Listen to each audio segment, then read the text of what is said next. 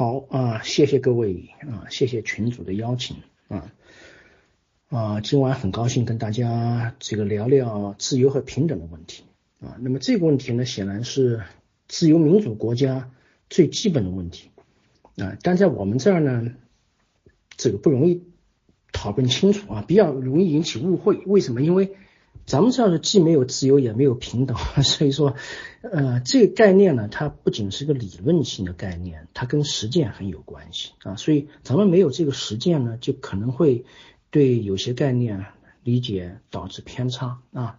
所以今天我这个题目叫这个平等是祸水吗？啊，有点这个反问啊或者诘问的意思。那么这个当然可以先剧透一下，确实 平等不是祸水啊，祸水是。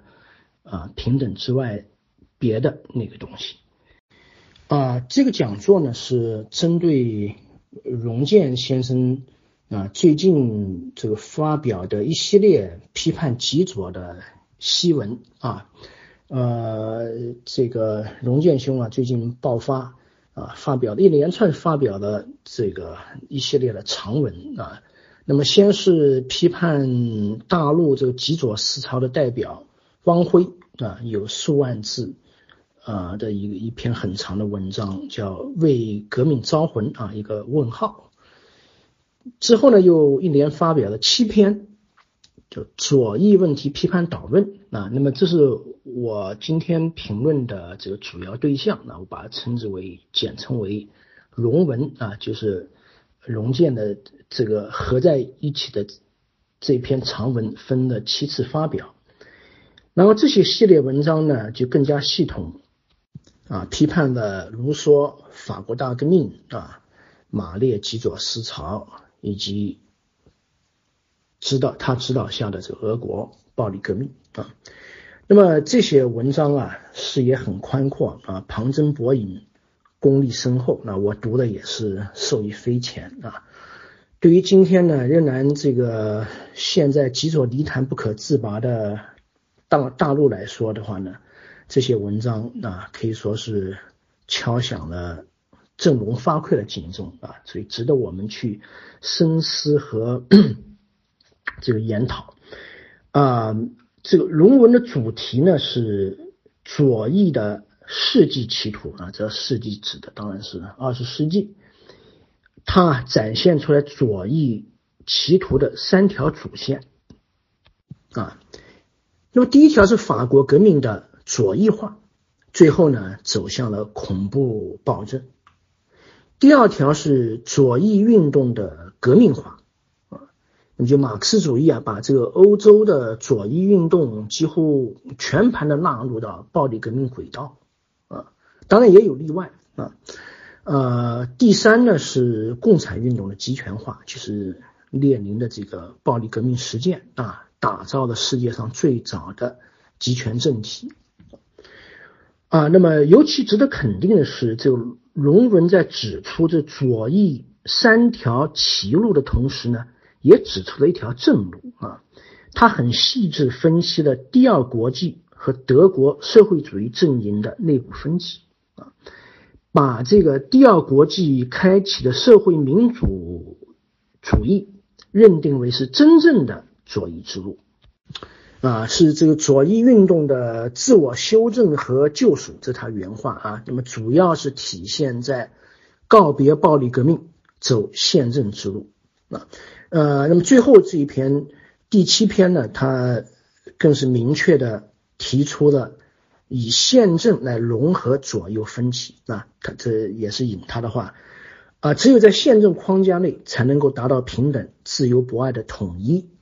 在宪政框架内，左翼和右翼都具有各自的合法性。左翼和右翼当然包括中翼啊，啊，左中右是宪政民主光谱中的必然存在，他们恐怕也是永远走不到一起。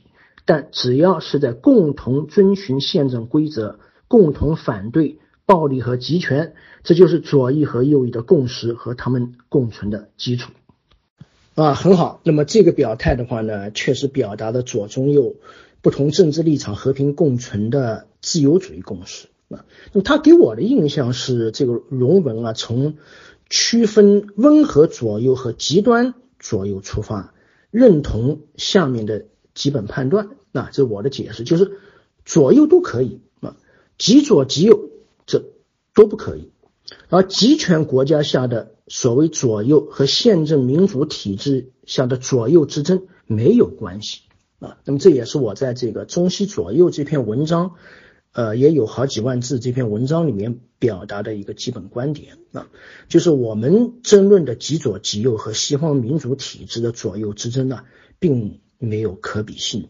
我们不能因为在中国反左，也就是极左了。所以就移花接木接木啊，跑到西方也去反左啊，就反凯恩斯主义啊、福利制度啊、女权运动啊、这个绿色环保主义、种族平等政策等等啊。不是说呢这些政策不能反、不能批评，当然可以，而是必须要明白这个政策之争和制度之争是本质不同的，那不能把这个。所谓的中国逻辑，简单的移植到西方。啊，更何况我们对欧美的情况并不那么了解，那个地方左右之争呢，一直是很复杂的技术问题。啊，因为至少从二战结束以后啊，人家在自由民主制度环境下面已经争论了好几十年，不会像我们想象啊，乃至于就是某些这个简中。体谣言圈里面希望的那个样子，啊，犯那么简单弱智的错，不可能的啊，更不需要我们去替他们操心左翼运动走火啊，因为宪政民主体制本身就是最好的左右平衡器啊，我们不能在对别人的实际状态了解不多的情况下，把自己对极左体制的这种道德反感简单投射到。遥远的太平洋彼岸啊，否则呢，我们只能跟百年前那一代中国知识分子那样，是吧？在陌生的土壤上，因为自己的无知犯愚蠢的错误啊，比如说不少自由派在这个去呃这个这个对去年美美国总统大选期间表现的就不尽如人意啊啊，所以上面是肯定地方，但是遗憾的是呢。这个龙文好像没有完全摆脱这个正常左右和极端左右之间的这种概念混淆啊。虽然这个龙剑兄屡次声称啊，他的大作遭到了误读，但是呢，恰恰是在他的这结论篇，就是第七篇啊，明确得出了回归古典自由主义的结论，而且把这个左翼歧途的罪魁祸首呢归咎于平等啊。当然，这个结论。也许不一定影响他的这个文章的主体啊，而且他前面就是六篇画了大量篇幅论证，也得不到这个结论啊，因为这个主体部分是批判卢梭影响下的法国大革命和马列集权体制啊，但是否定了极左思维得不出一般意义的左就等于错这个结论。啊事实上呢，龙文讨论的左翼阵营转型也证明左不等于错啊。所以虽然西欧左派一开始把马克思主义当作是这个道德理论根基啊，但完全可以转型成为宪政民主的支持力量啊。那么龙剑自己也强调，就是一旦接受了宪政民主，左右都是可以接受的政治立场，不存在绝对的对或错。啊，如果要说某个立场走火入魔，那么左右或者任何立场都有可能啊，都有可能出错。没有哪一派可以这个逍遥自得的这个生活在这宪政民主的保险箱里，没有啊。那么既然如此，问题到底出在哪里呢？为什么龙文还能宣称啊？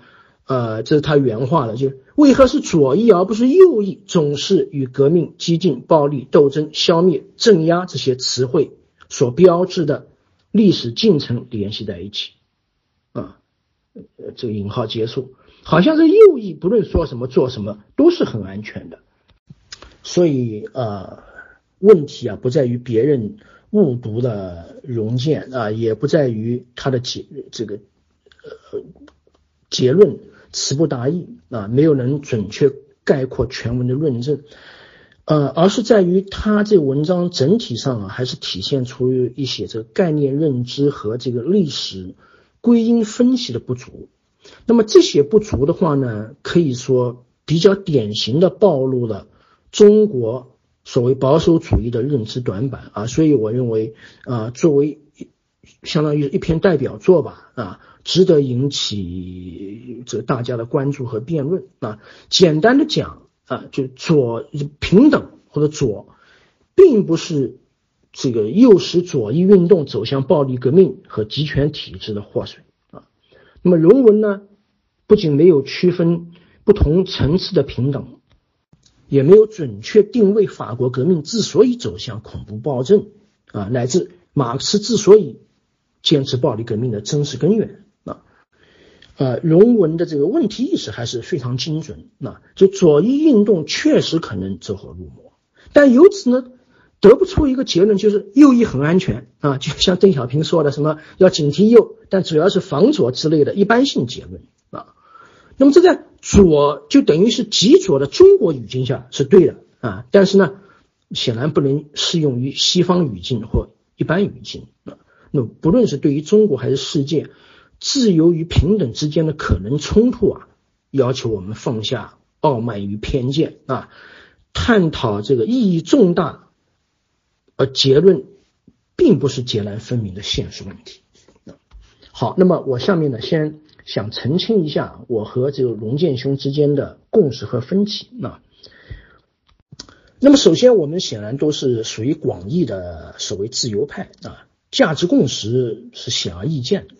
他呢自称是理论中左，政治中右，倾向于自由优先啊，这也是他原话，在这一点上具有博客精神或托圭尔批判意识。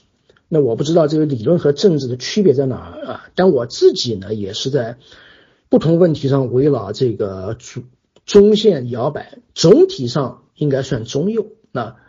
并不反对自由优于平等的说法，尽管呢，我认为这种立场过于简单化。那事实上，我之前不仅批判过卢梭，还批评过罗尔斯啊，过阵子还会更详细的批判他的这个正义论啊。所以那些在美国大选期间说我是左的人要注意了，因为这很可能意味着你是极右，知道吧？啊，至少正在从这个远右叫 far right。呃，远不见得是代表极，不一定有极权这个暴力倾向，但是很远的这个右向极右的路上行走，而自己不知道啊。那反左用力过猛啊，不小心会把自己反到极右的立场上，这是我们都要注意的。那那我反对的是把左或者右本身当做批评对象啊，从而不加批判的认定右或左就是绝对正确。如果有这种想法的话，那不论左右，都离集权只有一步之遥。啊啊，好啊。第二呢，荣建兄和我都认为卢梭和马克思是错啊，但他们到底错在哪里？我们认知又不尽相同啊。荣建认为根源主要是对平等的过度追求，平等化运动一开闸，好像就刹不住啊，一直撞到这个恐怖暴政的南墙啊。这个这是他的原话啊，在法国革命中，左翼问题的实质是革命不断趋于左翼化啊，革命在不断升级的左翼力量的推动下趋于激进化和专制化啊，在约特啊他的这个呃呃文章里的话，那我呢认为集权是集权，平等是平等，这二者并非完全没有联系，但是没有必然关系啊。换句话说，这个集权是平等之外的因素造成的。但就平等来说，即便是对实质平等的激进追求啊，那么这个立场我并不认同。但是呢，这个立场也不能完全和集权划等号啊，它跟集权其实没有直接关系。比如说，美国民主党这个左翼桑德斯主张的北欧社会主义啊，就是一个代表。然后我们都支持和平改良。反对暴力革命啊，这这也让我们呢，就是有别于自由派当中的激进派啊。当然，这个激进派当中也有人主张，他们所谓的革命，并不是指暴力革命，而只是一种剧烈啊，但或许呢，仍然是和平的社会变革。啊，呃，但总之，即便对于和平的制度革命，我也主张采取极为审慎的态度啊。所以在这一点上，我是比较保守的，跟龙剑一样啊。呃，那么不论如何，我们都反对暴力革命啊。但是呢，我再次认为，马克思坚持暴力革命和平等没有关系。事实上，他很可能并不那么在意平等啊。所以，马克思的暴力革命理论呢，并不是来自于对平等的过度追求啊，也是来自于别的地方。好，我们显然都反极左，也都认为呢，激进左翼有危险。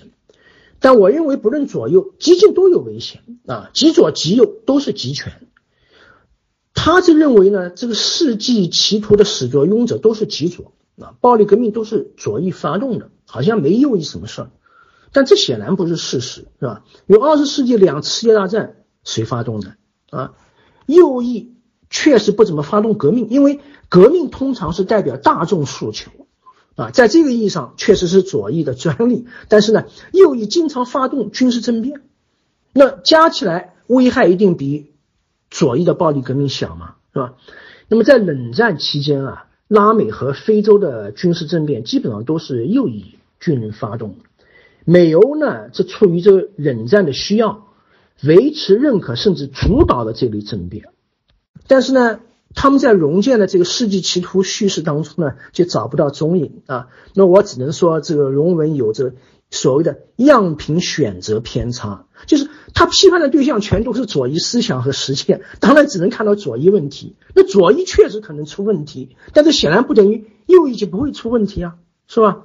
所以最后呢，呃，跟刚才说的相关的是，我们显然都支持宪政民主，那主张在宪政框架下去解决左右之争，但是他似乎仍然对这个战后宪政框架下展开的什么后现代女权运动啊、环保运动啊、身份政治啊。持有偏见，那把他们都归结为左翼对平等价值的追求。那那么虽然他强调这只是一个事实描述啊，不带有感情色彩。不过既然如此的话，为什么要把他们当做一件事来说呢？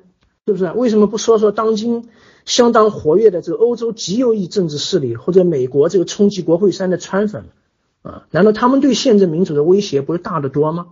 啊？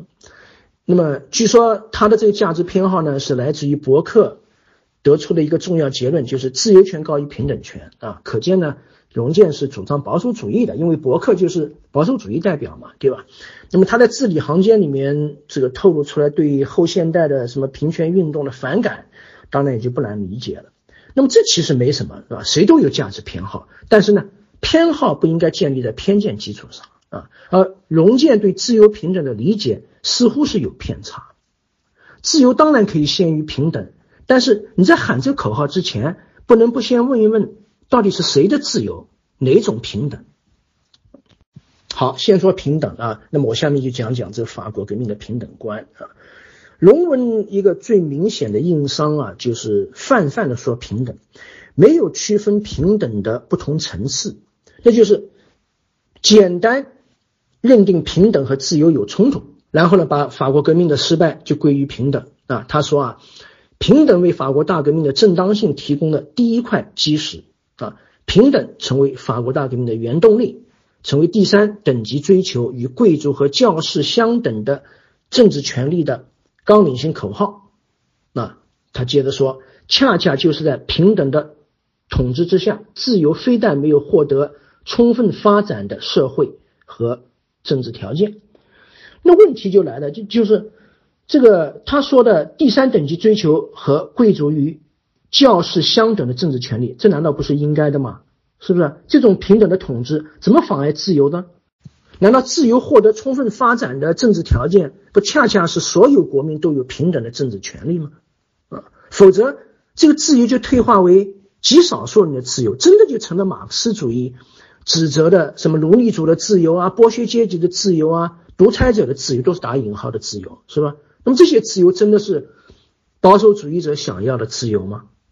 真正的自由当然是所有人平等共享的自由，而不能是奴役或压迫他人的或歧视他人的自由，是不是？那么这个正是法国革命要改变的啊，因为革命前的旧体制就是一个压抑多数人自由的等级体制，所以在这个意义上，法国革命一开始就左。你说，因为左就是按照平等来定义的，是吧？所以左法国革命左翼化的论证是多余的啊。而消极意义上的左，也就是取消等级特权，恰恰是现代文明的特征。那么在消极意义上呢，平等不仅不和自由冲突，而且就是自由的一种形式。那么这话怎么说？那你可以看一下美国联邦宪法第十次修正案，它同时规定了两条。这第美国呃这个宪法我们知道修正案不多二十七条啊，其实呢其中最重要的就是两条，那第一修正案和第十四修正案。呃，这两条不仅是修正案当中最重要的，而且是整个美国宪法可以说最重要，也是用的最多的啊。呃，美国的自由吧，基本上就在这两条当中。就一般的自由，就是这个第十四修正案当中的法律正当程序。然后除此之外的，呃，就就是一般的自由是这个，有两条例外，一个是信仰自由，一个是言论自由是例外啊。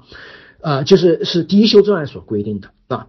呃，那么第十四修呢，还同时规定了另外一条，那就是平等保护。啊，所以正当程序和平等保护呢，就成了保护个人权利相辅相成的两条宪法性依据。如果说一部宪一部立法剥夺了所有人的自由，谁都没有自由。比如说，警察可以随意闯入民宅搜捕，啊，谁的都可以，富人的也可以，穷人的也可以。那么，他就违背了正当程序，也就是我们所说的自由。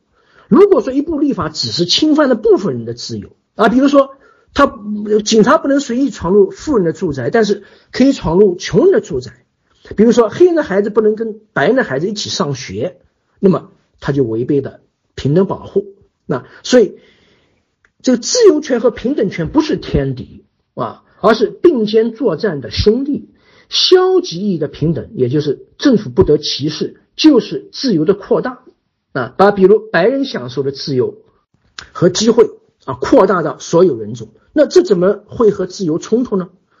啊，当然，消极意义的平等呢，偶尔也会跟自由发生冲突啊。比如美国之前发生过，就蛋糕店以宗教自由为由，拒绝为同性恋伴侣做这个结婚蛋糕啊。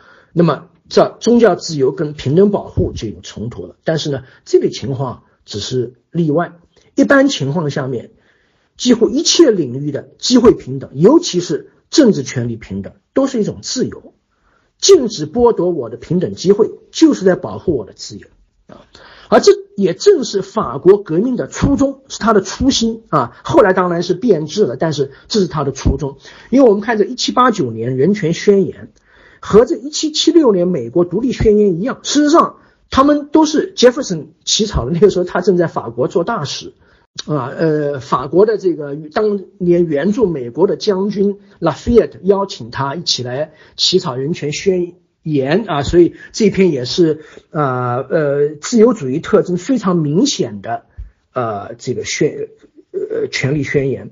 那么呃，所以他们二者，美国跟法国这独立宣言也好，人权宣言也好，都是经典的自由主义宣言啊。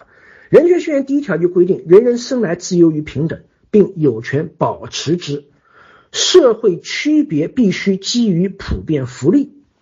那么可见呢，就法国革命初期的平等仍然是消极平等，甚至法律并不是不可以区别不不同人群，而只是要求呢，就这类区别必须以公共福利为依据。如果说有必要，你仍然可以区别对待，这并不构成歧视啊。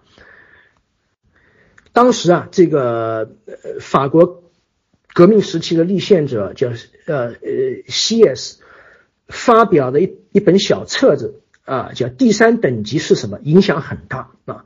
但这本小册子本身只是控诉第三等级的不平等待遇。他开篇就第一句话就讲呢，说第三等级是什么？是一切，是整个国家。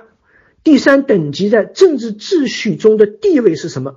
那什么也不是，那第三等级要求什么？要求取得某种地位啊。那么作为这个平民的第三等级呢，当时包揽了法国社会脏乱差的这个各种活，有点像我们城市的这二等公民、农民工啊。禁止身份歧视，要求农民工获得和城市居民同样的政治权利，这有什么错？是吧？那么这个人数最多、待遇最低的法国第三等级要求获得平等政治权利啊，至少渐进的实现今天这个所有发达国家都已经实现的一人一票，也没什么错嘛。如果连基本的政治和人格平等都要否定，那就完全站到这个独裁者的立场上去了，是不是？那么这是真的是中国保守主义想要的吗？那么如果这样的话，是不是也要为这个美国南方奴隶主的财产权辩护一下呢？他难道不是受美国宪法保护的自由吗？所以从这一七八九年五月的三级会议召开到一七九二年十月的议会成立。啊，法国革命的第一阶段啊，这是它比较正常健康的阶段，主要是废除天主教会的特权啊。当然，其中某些做法过分，比如说剥夺教会财产，把教士变成所谓的国家雇员啊，为这个教士和主教设置选举系统，乃至要求全体教士要效忠王室。啊，那么这些都可以被视为是以平等的名义侵犯宗教自由啊，做了过火了。但是呢，总体上革命还是相当克制的，至少维持了君主立宪啊。即便是这个呃国王啊两次试图着乔装出逃，也没有马上废除王位，而只是呢对他实施这个 监视居住啊，把他给看起来了，是不是？啊，到了法国革命后期呢，平等诉求有所升级，那就不再局限于消极平等，而是上升到积极平等了。啊，不只是禁止歧视啊，而是要通过国家呢实现结果意义上的平等啊。所以这积极平等有两层意思，一层是由国家去实施，然后他要实施的不是机会平等，而是结果平等。所以龙健也注意到啊，就是在九一七九三年四月，这个罗伯斯庇尔向国民议会提出了一份要把这个财产权置于社会利益之下的权利法案啊，好像有点呃限制乃至要消灭私有财产的意思。但是呢，其实也没有必要夸大这份议案的意义啊，因为啊，毕竟那个时候啊，仍然是相对温和的吉伦特派掌权啊，就罗伯斯庇尔代表的这个激进的三月派呢，只是少数啊，所以他只能提出。立法建议并没有获得通过啊，呃，所以龙文没有区分不同层次或者意义的平等啊，消极平等和积极平等，机会平等和结果平等，是吧？政治平等和经济平等，而只是泛泛的把平等和自由对立，好像这只要一提平等，就意味着中国过去实行的平均主义大锅饭啊，就是要搞这个社会主义和集权政治了啊，这个呢？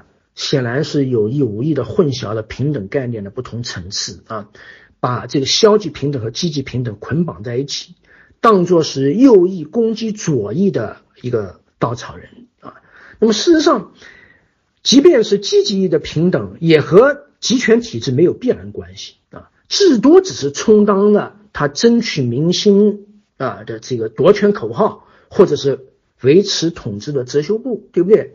啊，这个近七十年来，除了这个前三十年的这个平等的贫困之外，中国社会哪有什么真正的平等，对不对？今天我们的这基尼系数在世界上不是名列前茅吗？啊，把这个平等和集权扯在一起，除了对这块遮羞布表达认可之外，没有意义啊。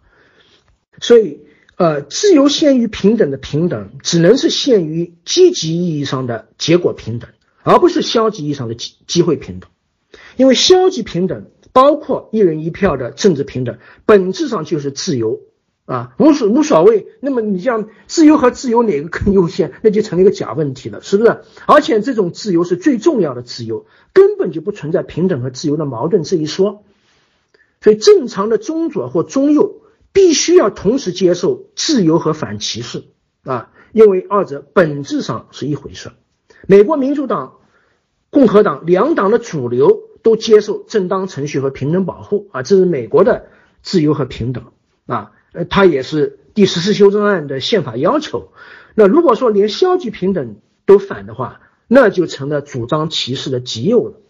很遗憾，在中国不少所谓的保守主义者啊，都因为反右啊反左，对不起啊，而成了极右啊。他本来是反极左，所以你应该成为正常的右。结果呢，他变成反一般意义的左，包括中左，所以把自己变成了极右啊。所以他们不仅夹带着相当浓烈的种族主义情绪，甚至反对一人一票这些基本政治权利。啊，这就成了极右，呃，当然，这消极平等和积极平等、机会平等、结果平等也不是截然二分。美国围绕这个纠偏行动的争议啊，这个 affirmative action 呢，显示二者之间确实存在一定的关联性啊。所以平等是复杂的。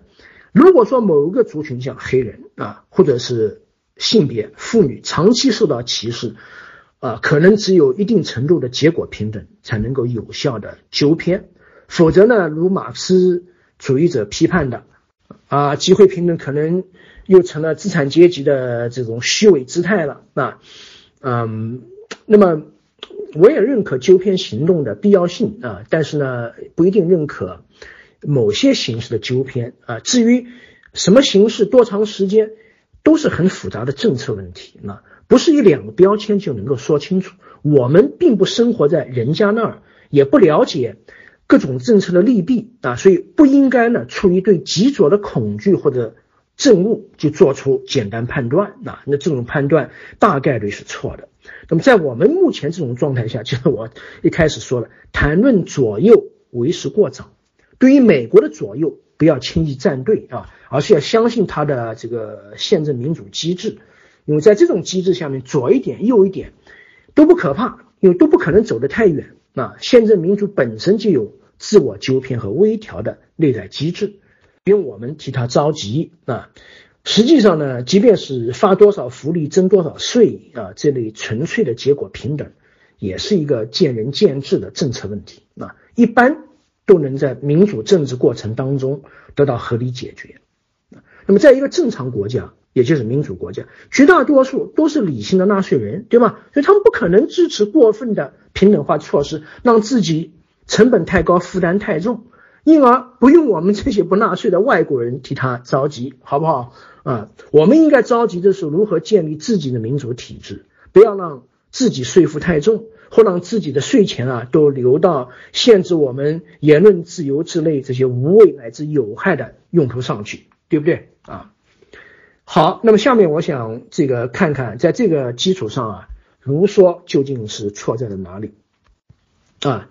呃，龙健强调呢，这个卢梭的平等观对法国大革命的实际进程有重大的直接的影响。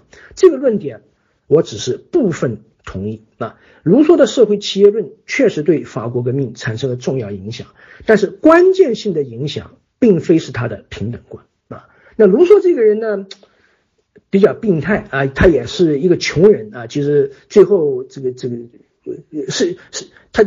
可能是有些特殊情况，他是个天才啊，可能非常敏感，有点神经质，又很穷啊，心理比较脆弱。那所以呢，他就是这个最后不知道为什么，呃，会发展出一种理论，病态的要求绝对的平等啊。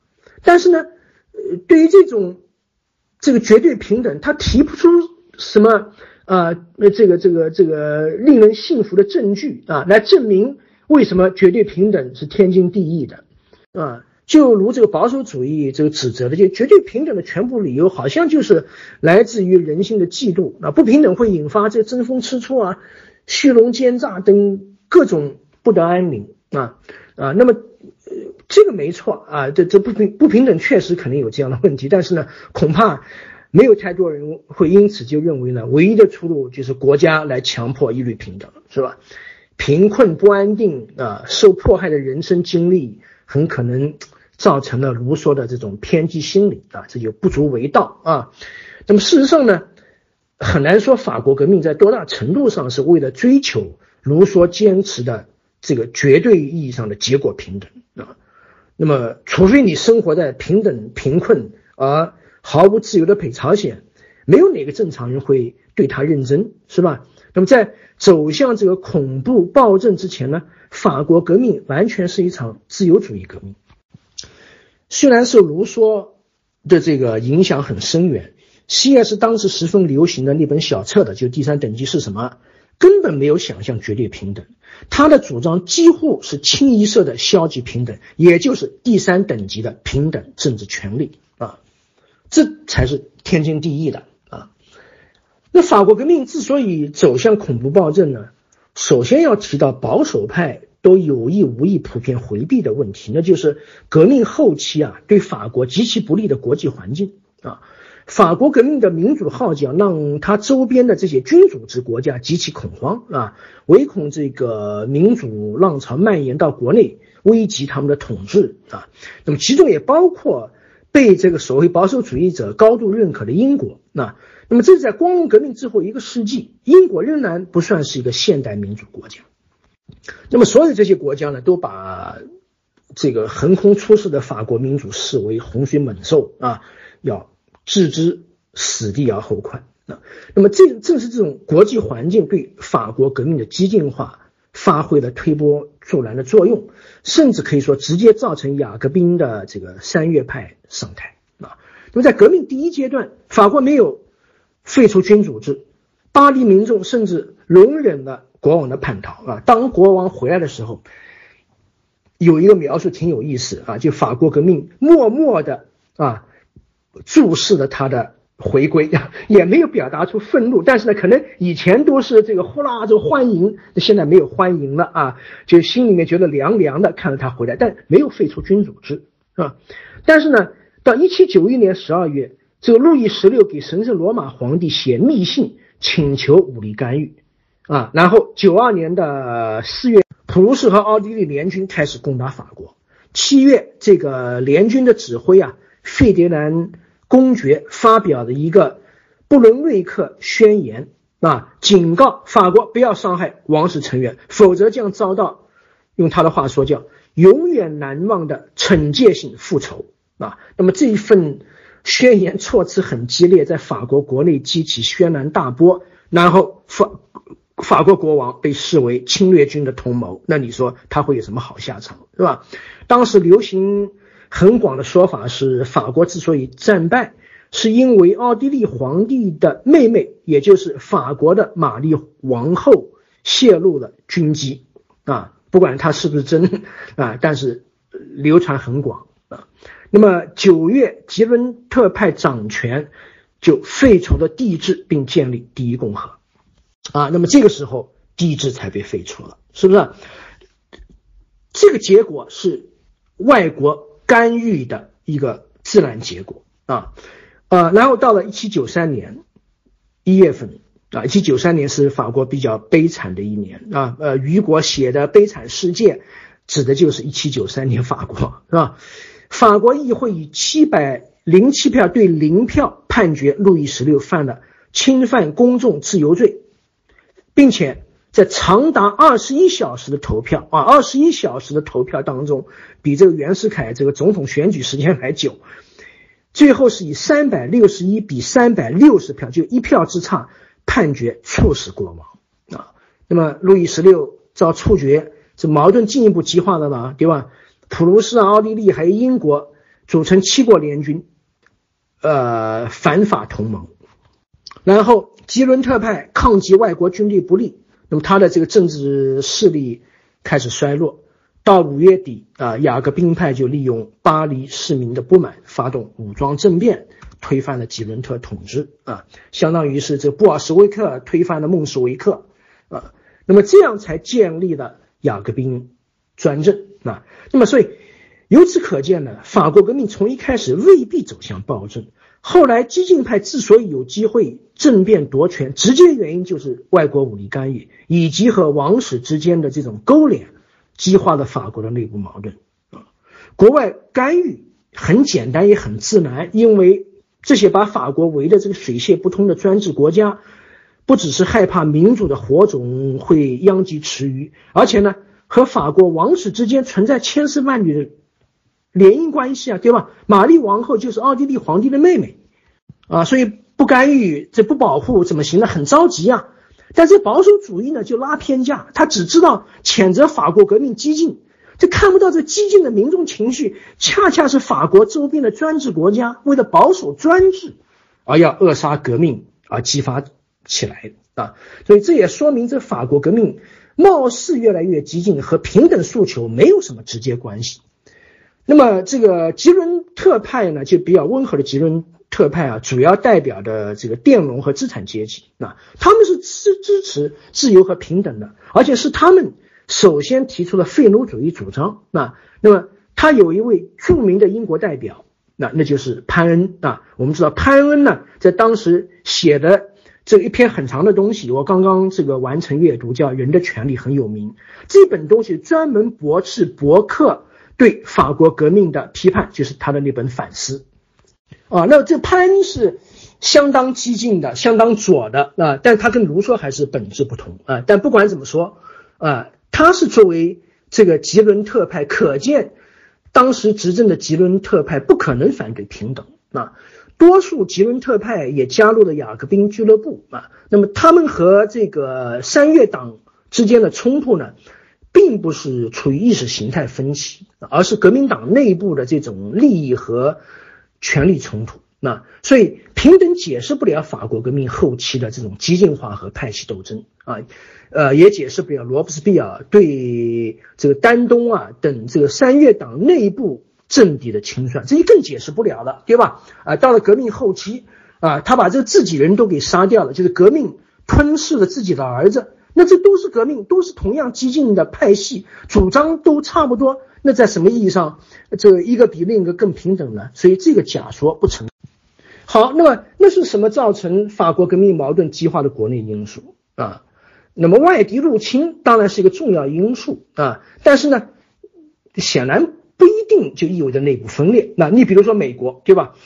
呃，这波士顿茶党起义遭到英国镇压以后。那么，这个约翰亚当斯等这麻省代表就成功说服其他十二个殖民地共同加入对抗英军的独立战争啊！有一个电视连续剧就叫《约翰亚当斯》吧？那呃，好像是免费的，大家可以去看，拍的相当不错哈！啊，我我我我这给大家推荐一下，嗯。那么和这个针对英国的美国独立革命不同，法国革命呢是一场第三等级推翻第一和第二等级的内部革命啊。那么这个内部革命就意味着法国革命的原始状态和美国是不一样的，是吧？法国社会原来就是分裂的，国王、僧侣、贵族和平民属于不同的等级和身份。那么到了法国革命的时候呢？等级特权的正当性早就站不住脚了，没有什么理由，没有什么正当理由了。那但是呢，第一和第二等级呢，显然不愿意放弃自己的既得利益啊，所以在这个革命初期啊，必然会表现出不同程度的抵触和抗拒，然后就恶化了不同阶层的利益和情感冲突，是吧？统治阶级不愿意放弃自己的特权，那么。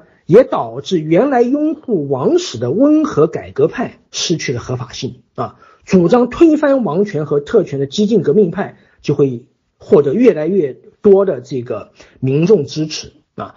那么，既然既得利益不愿意放弃特权，所以法国革命从一开始呢就不是不同阶层好说好谈的契约政治，而是这种带有你死我活色彩的阶级斗争啊。那么，这也表现于这个法国社会啊。早在恐怖暴政之前就已经失序。那么从这攻陷巴士底狱开始，市民起义和杀害官员的事件啊，一直是此起彼落啊。不同派别之间呢，已经结下了血仇啊。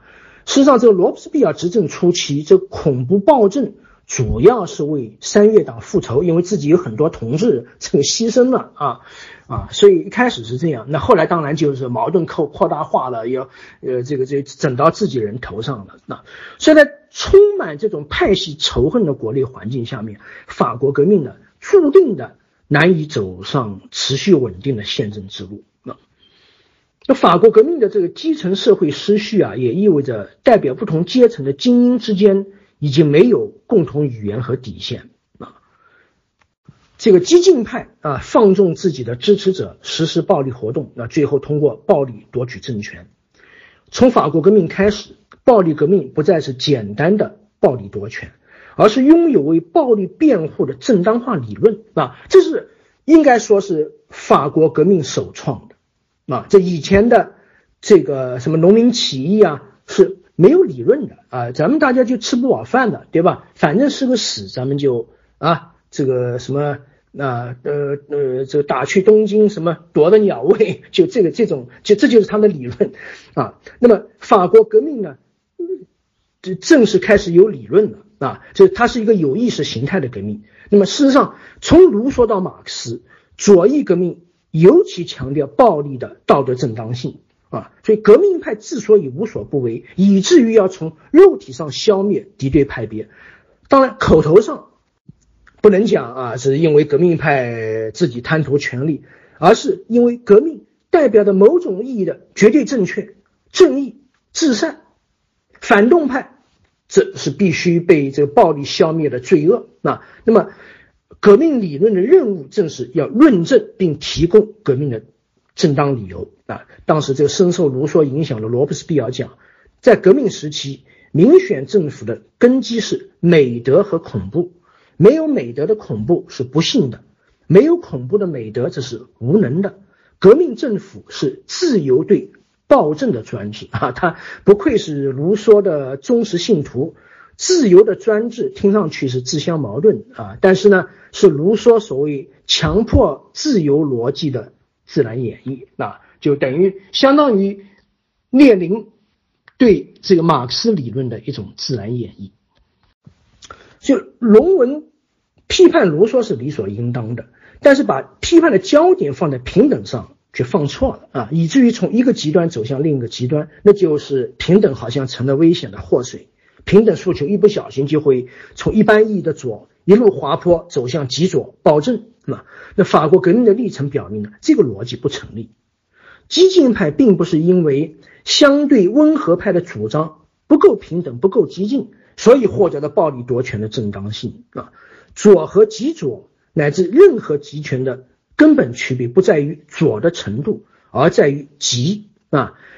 集权之所以能自信的无用无所不用其极，是因为相信至少集权体制的他的这个社会拥趸们相信自己是绝对正确的啊。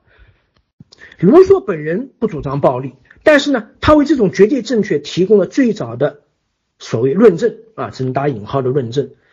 啊绝对正确是暴力革命绝对自信的信仰基础，啊，尽管卢梭自己信奉绝对平等，论证的支点实际上不是平等，而是一个绝对正确而虚无缥缈的概念，叫公义啊，公义。那么我在这个整体主义的陷阱这个讲座当中啊，已经呃。这个比较详细讨论了整体主义方法论的错误。那我当时要发到群里，结果怎么也发不出来。嗯，事实上，整体主义是这个一切极左思潮的根基啊，就可以说任何的极左思潮，呃，当然也包括其实呃极右思潮，都有整体主义的成分。那么，卢梭的根本问题是在于虚构的一个整体主义的公益概念。然后呢，又偷梁换柱绕一圈回来，把它当作是指导现实政治的理论基础啊。那么，在他那里，多数成了代表正确的公益，多打引号正什么正确不正确，这完全就是瞎掰啊。少数呢，这是必须是必须这个自认为错误啊，并且是绝对服从，因为人家代表的公益，人家是绝对正确的，那我必然就是错的啊。这完全就是一套逻辑混乱的胡说八道，那用到现实当中就和变这个戏法一样，变脸一样，什么都可以变出来的啊。卢梭的吊诡之处就在于创造了一个理应自愿同意的社会契约，但完全是以反契约的这种独断方式来形成。因为既然公义是绝对正确，说一不二啊，完全没有任何商量和妥协的余地，那不同意者就可以被强迫自由了。是吧？我在这个那篇文章当中呢，引了一位研究法国革命的专家，那论证就是这种绝对主义思维方式啊，在法国从自由走向暴政的过程当中发挥了很关键的作用。那么，作为国内的阶级革命呢，法国革命本来就很容易搞砸，因为既得利不愿意让利啊，这想想 咱们有切身体会，对吧？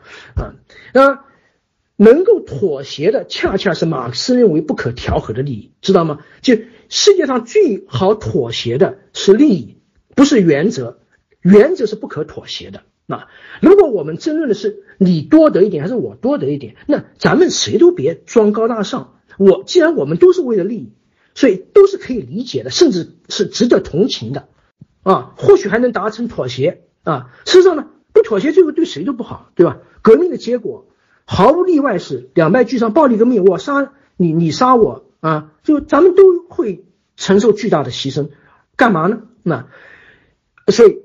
最好是妥协，如果是利益的话。但如果我们争论的是原则，是你对还是我对？那你对就意味着我错了，那你不是正义就成了邪恶，那我们是没法妥协的，谁都输不起那个脸啊！法国革命后期争论的恰恰是原则，而不是利益，是谁代表公义、正确或正义？这种正邪之争不会产生任何契约。只会走向暴力革命啊！所以我们看到美国这次大选啊，这就有点这个味道了，对吧？双方都指责对方邪恶啊，这我输了就说你舞弊啊，呃，那么这就变成了一场正邪之争，正邪之争是没有妥协的啊，正义总不能向邪恶妥协，对吧？啊，呃，所以法国革命的问题不是在于左或平等，革命后期这类问题已经不相关。争论的焦点已经谁是反革命卖国贼啊？呃，既然自己绝对正确，对手绝对邪恶，那暴力手段就不是暴政，而是实现正义的必须啊。事实上，被消灭的敌人都不算是人啊，就和这个少数派在卢梭的整体主主义这个公益概念上不存在。他们公就所就。咱们如果大家投票，肯定有多数与少数嘛，对不对？但既然多数是公益，那少数就没有了，对不对？啊，就跟一团空气一样啊啊。那么，如即便是存在，那也就是这个作为在正确方向上必须要被清除的障碍而已啊，所以必须被除掉。那么，以多数或者某个被赋予正确或先进的地位部分替代整体，这是。所有集权理论都必须要犯的一个逻辑错误啊！那么，即便在这个刚才提到希耶斯的第三等级是什么啊？这一篇只是主张消极平等的小册子，也能看到卢梭的整体主义影响的痕迹啊！因为他讲啊，第三等级那这个当然不应该什么都不是，要求取得某种地位，完全合法正当。但是他又讲，它是一切是整个国家，那就错了。是不是啊？第三等级虽然是多数，甚至是绝大多数，但也只是整体的一部分，而不能代表整体本身呢啊！所以，先是同情的第第三等级就不知不觉从什么也不是，变成了压倒一切的整个国家，什么都是啊！就体现了卢梭对法国革命的深远影响。那其实呢，呃，既然这公益是绝对正确的。多数也只不过是意味着代表公益的概率更高一点，那多数少数也就没那么重要了，对吧？即便是少数认定自己才是绝对正确的公益代表，那多数就是错的，啊，那么这样民主投票肯定不可能成功了，因为如果民主投票多数决，那不就多数了吗？但他是错的呀，是吧？所以说我完全可以通过暴力来推翻代表多数的政权。布尔什维克就是这样，他不是多数，他是少数，但他可以发动政变，那。啊，这个呃，雅各宾的这个三月党也是这样，所以卢梭自己没有这么说，但是法国革命的激进派完全可以如此逻辑演绎。那么正是在这种绝对正确的整体主义理论影响下，法国革命从自由平等走向了恐怖暴政啊。好，那么下面我在这个呃讨论一下，这个马克思为什么坚持暴力革命。那么和卢梭本人的这个和平主义取向不同啊，马克思自从这一八四八年发表《共产党宣言》之后啊，就一直坚持暴力革命啊，而且他这个坚持是这矢志不渝的，这终身的啊，到到他死也没有改变这个立场啊。但他的这个暴力革命的正当性依据呢，依然不是平等啊，和这很多人想象的不同啊。马克思其实不强调平等的啊。呃，在他这个所谓社科学社会主义框架里，对吧？大家学什么高中的什么啊，这个什么政治学什么的，都都都学过，是吧？啊，这种布尔乔亚式这种温情脉脉的平等话语，很可能是啊，这个肤浅庸俗的啊。这国家就是统治阶级的工具，是吧？统治阶级和被统治阶级怎么可能平等呢？我觉得他很可能认为平等啊，这个什么民主啊、自由、法治都一样啊，都是资产阶级蒙蔽大众的一种话语骗术。那么虽然当时的社会不平等肯定对他产生了刺激，但是呢，《资本论》本身啊基本上没有谈论平等。恩格斯抱怨这个英国工人阶级状态这个脏乱差，但也没有把平等作为主打口号啊。所以有人因此就认为啊，这个马恩在乎的未必是阶级平等。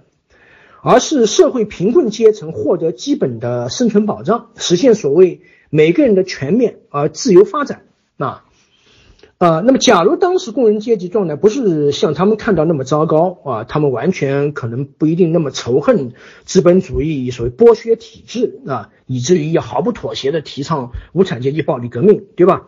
如果说他们看到无产阶级啊，所谓打引号的无产阶级其实不存在，是吧？今天在这个福利国家的这种体面生活。说不定会在这个坟墓里笑醒了呢啊！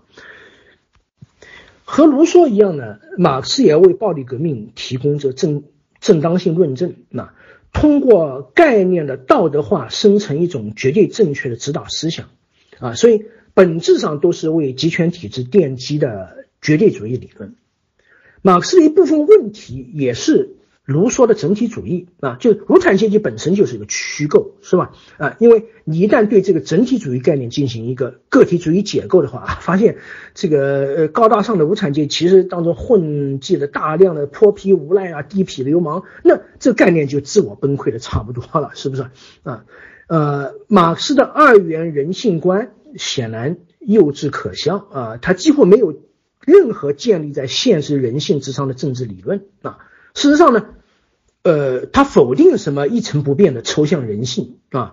所以资产阶级坏是万恶的剥削制度造成的啊。正如这个无产阶级好，也只是因为他们是剥削制度的受害者啊。不过呢，按照这个逻辑，这个一旦无产阶级掌权了，而且成为压迫其他阶级的统治阶级之后，那不也完全可以变得一样坏嘛？对吧？其实马克思的理论呢，你可以从。理性选择和这个呃，这个这个就是制度主义去对它进行重新建构，但是呢，重新建构就面临这个逻辑，对不对？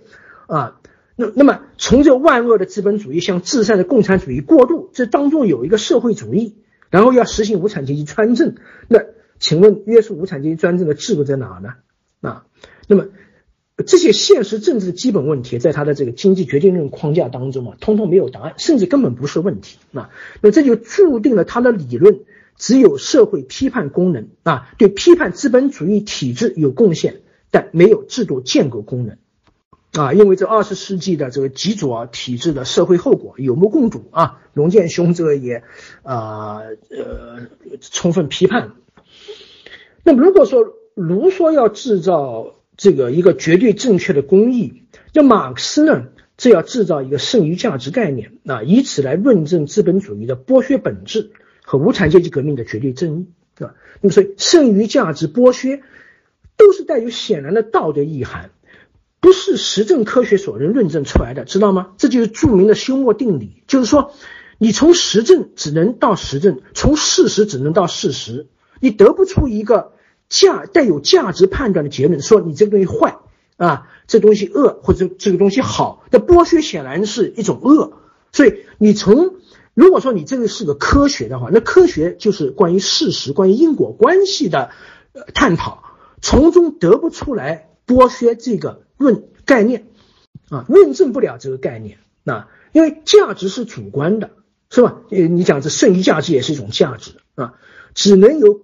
供需双方在市场交换当中确定下来，那马克思呢非要创造一个客观意义上的劳动价值，劳动价值减去工人报酬得到的利润，那就是资本家剥削工人的剩余价值了啊。那这个结论来的很方便，只是呢连这个主观、客观、价值、事实这些基本概念都没有分清楚，其所谓的科学性可想而知。对吧？一旦你可以在事实和价值之间自由穿越，就和卢梭的公义可以在虚幻和现实之间自由穿越一样，那无论什么帽子都能从这样的理论当中变戏法一样的发明出来。那而且可怕的是呢，这些帽子居然被接受为绝对的真理啊，有资格授予不受限制、至高无上的权利。啊，而一旦掌握了绝对正确的权利以后，那就可以自信满满、为所欲为了。人的主观感受完全不重要，在这种冷冰冰的客观真理面前，主观感觉只是一种个人任性而已，是吧？那么，压抑人性、暴力革命、阶级专政，都成了实现真理的必然而必要的手段啊，都没关系，甚至是天经地义的啊。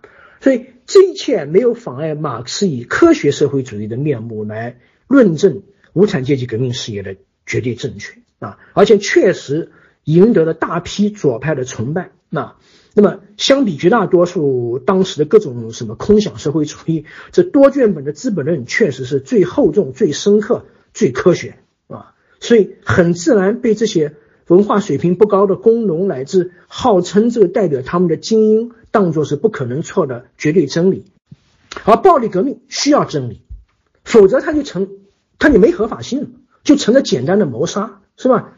啊，那么我和龙剑兄的共识是只谈暴力革命，其他革命确实都是请客吃饭，所谓的说说而已，无关痛痒啊。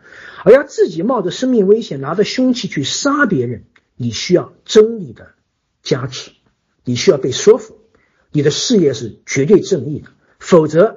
既不值得自己去抛头颅洒热血，也不能为系统性的杀人提供道德正当性啊？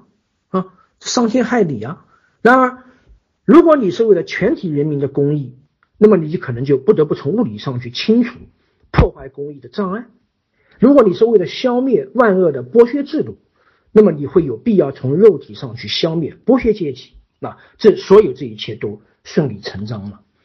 就这暴力革命在卢梭那儿只是实践演绎，到马克思这里呢，就成了不可替代的必要手段了啊！那为什么民主选举不行？为什么要非要采取暴力革命呢？这道理很难说通啊！那么在马克思的历史决定论框架里面，无产阶级革命的必要性和必然性必然相冲突，因为如果资本主义必然灭亡，那就让它自生自灭就好了。那为什么还要暴力革命呢？事实上，它的暴力革命。理论显然是不合逻辑的。既然无产阶级数量多啊，一人一票就解决问题了嘛？一场选举不就把少数几个资本家搞定了嘛？对不对？那宪政民主是右派才要恐惧的啊。下面我们另说这个问题。左派反民主就显得不可理喻了，对吧？你在这个这个这个这伤害自己啊。那么和卢梭相比呢，马克思做的更多的是论证这个经济决定论，他的逻辑啊，跟今天的这个制度决定论。呃，大同小异。啊那么就和不受控制的公权必然会贪腐这一样，资产阶级的剥削恶习也是制度决定的啊。所以不砸烂这个制度，就不可能根除剥削。所以无产阶级暴力革命不只是必然的，而且是必须的啊。只不过不是很方便的是，除了资产阶级虚伪这类空洞的道德指控之外呢，他仍然没有论证经济基础是如何决定政治这个上层建筑。无产阶级代表为什么不能在资本主义体制的平等选举当中赢得多数？啊，最后只有一个说得通的解释，就是他个人的这种独裁情节，注定了他对暴力革命情有独钟。啊，呃，所以左翼革命化问题的症结，也不是对平等的追求，而是在于革命者的暴力情节本身以及制造出来的。啊，所谓革命理论中的概念、方法和观念错误。那么和经济决定论相对应的是马克思的乌托邦社会主义自由观啊。那么在一八年，就是马克思这个两百周年的时候呢，呃，我发表过一篇评论，就从马克思到列宁啊，其中谈到了马克思对自由国家的看法。简单的讲三个字：不可能，因为在他的经济决定论框架里。国家在本质上就是统治阶级压迫其他阶级的工具，所以只要有国家就没自由啊！自由国家永远是自欺欺人的自相矛盾。真正的自由只有在消灭国家、消灭阶级的共产主义才能实现啊。那么，也正是在这种一方面极其乐观的这个人性观啊，就人类可以达到什么物质高度丰富啊，呃，觉悟极大提高的共产境界；另一方面又极其的悲观的这个历史观啊，所以人性观是极其乐观，历史观呢极其悲观。因为反正历史从来是不公平的，是吧？从奴隶社会到资本主义，都充满着剥削压迫，自由国家只能是梦幻。那在这种矛盾的世界观当中啊，暴力革命才成为人类生活的家常便饭。这个列宁呢，忠实的继承了马克思的暴力革命理论衣钵啊，通过暴力夺权，首次成功建立这个集权统治。那么，列宁为代表的。极左行动派之所以坚持无条件的无产阶级革命，啊，这个并不是因为这里革命有什么必要性或必然性，而是因为他们自己身上都有暴力革命理论所体现的这种极权主义基因。所以从马克思到列宁，那么这篇文章的主题就是马列不分家啊。马克思理论和列宁国家实践的基本逻辑确实是连续的。并不是像西方后马学派想象的可以分割啊。那么事实上呢，马克思主义理论正是通过列宁的苏维埃建国实践而成为二十世纪啊这个显学。那么波兰有一位这个权威学者叫克拉科夫斯基啊，他呢写过应该是三卷本和多卷本的这个呃当代马克思主义思潮啊。呃，里面详细的分析了马克思主义的各个流派，最后的结论是，马克思主义对于当代社会早已没有思想价值，作为阐释性的体系，它死亡了，已不能提供任何方法用来有效去呃阐释现代生活、预见未来或培植乌托邦规划啊，这他原话啊，接着说。现在，马克思主义既不解释世界，也不改变世界，而只是一套为组织各种利益而服务的口号。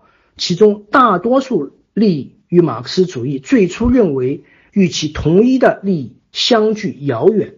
啊，这是克拉科夫斯基的这个这本书，呃，有中译版啊，有有中译版，大家要有兴趣的话，这是呃什么时候？九十年代啊，这个出版。出版的一套书，应该是社会科学文献出版社啊，当时能把它出出来，当然肯定有删节了，但仍然是很了不起的啊。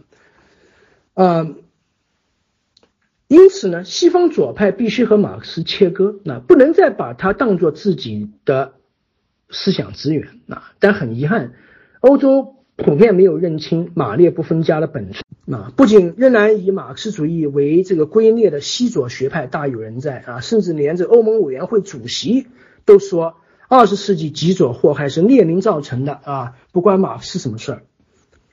那么，所以在这个意义上，龙健对这列宁主义和西左的批判是很及时的啊。实质平等当然不是绝对真理，而追求实质平等的口号确实吸引了一大批西方左派啊。对这个实质平等的无节制追求呢，必然会造成国家主义，因为只有国家力量才能够消除自由竞争造成的不平等。但是呢，我上面已经讲，就这并不是马列主义的革命逻辑。那如果西左认为马列的终极目标是追求平等，那是一个认知错误；如果把批判暴力革命的矛头指向平等，这同样也是一个认知错误。啊，那马克思之所以固执的坚持暴力革命，真正的思想根源不在于他太左，像卢梭那样要求绝对平等，而在于他的方法论整体主义、他的经济决定论、他的乌托邦无政府主义以及倾向暴力的世界观和独裁人格，这才是暴力革命哲学的内在逻辑。那，如果把批判焦点转移到这个西左的平等诉求，那么这个点又失焦了啊，所以在社会心态上。国内自由派和西方自由派啊，展现出一种明显的左右错位，我觉得这也是很有意思的一种现象。那而这个在各自的历史语境下都可以理解。那因为他们没有直接受过极左的迫害，对吧？所以就恨极右。国内自由派呢没有受过极右的祸害，所以呢就恨这个极左。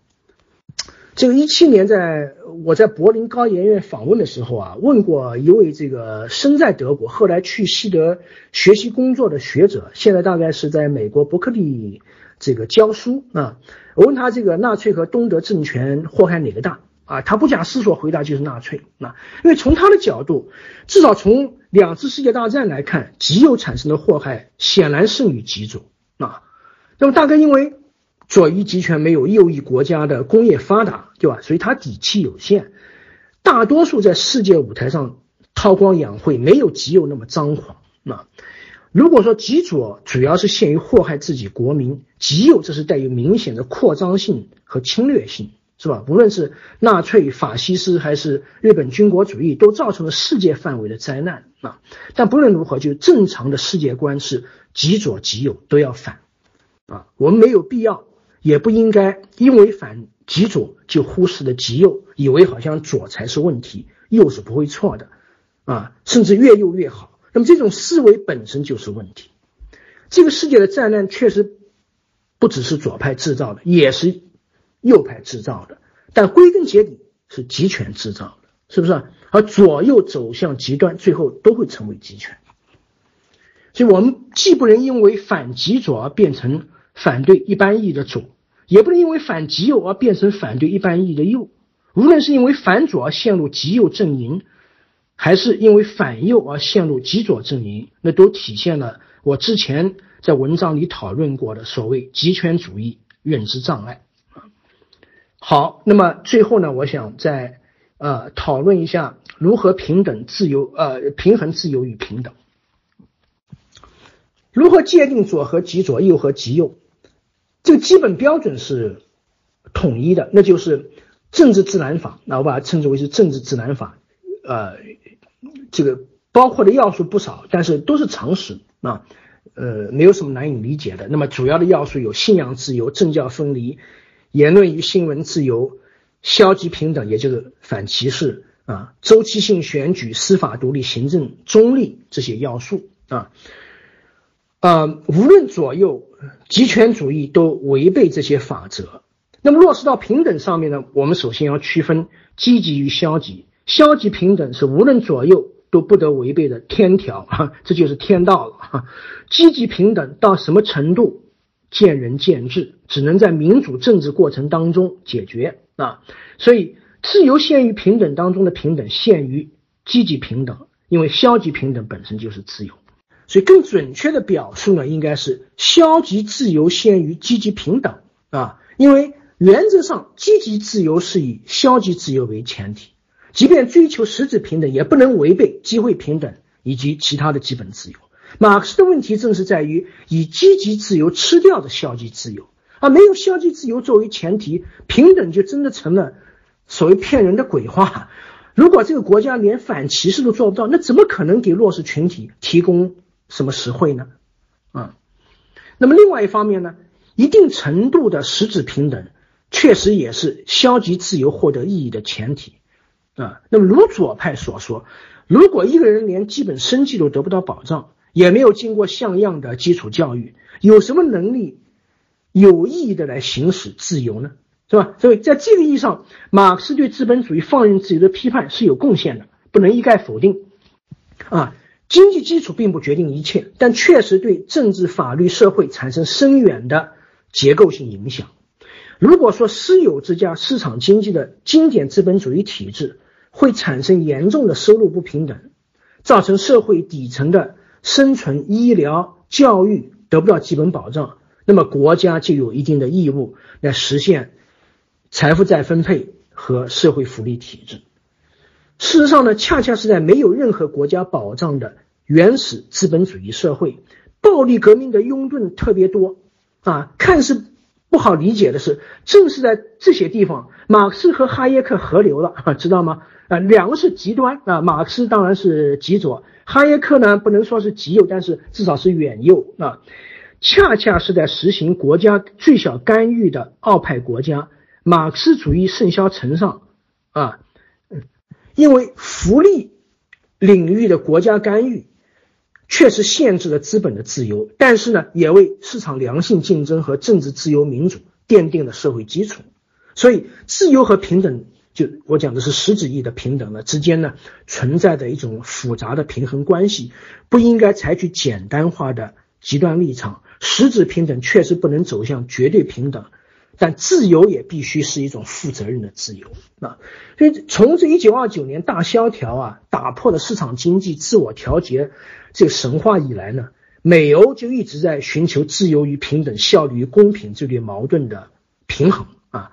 解决这对现实矛盾的方案，不是走向极端自由或者极端平等，而是两种两者以某种方式折中妥协啊。那么至少从二战结束以后。美国是从一九三二年罗斯福新政以后，这个折中方案就体现为欧美国家普遍施行的凯恩斯主义啊，呃，我我听说好像凯恩斯主义现在也也也在进化，也流变成很多种啊。我不是做经济学的，所以不太清楚啊。但共同特征就是承认私有制与市场经济的主导地位，但是呢，同时也承认国家宏观调控。和收入再分配的合法性啊，像这个普兰尼的这个大转型啊，还有这个呃奥昆的效率与平等一大折中这些战后的代表性著作，那么对折中立场的必要性和必然性已经有相当充分的表述啊。但可惜的是呢，就国内的这各种粉吧，这个川粉没什么贬义啊，就还有这哈耶克的哈粉啊，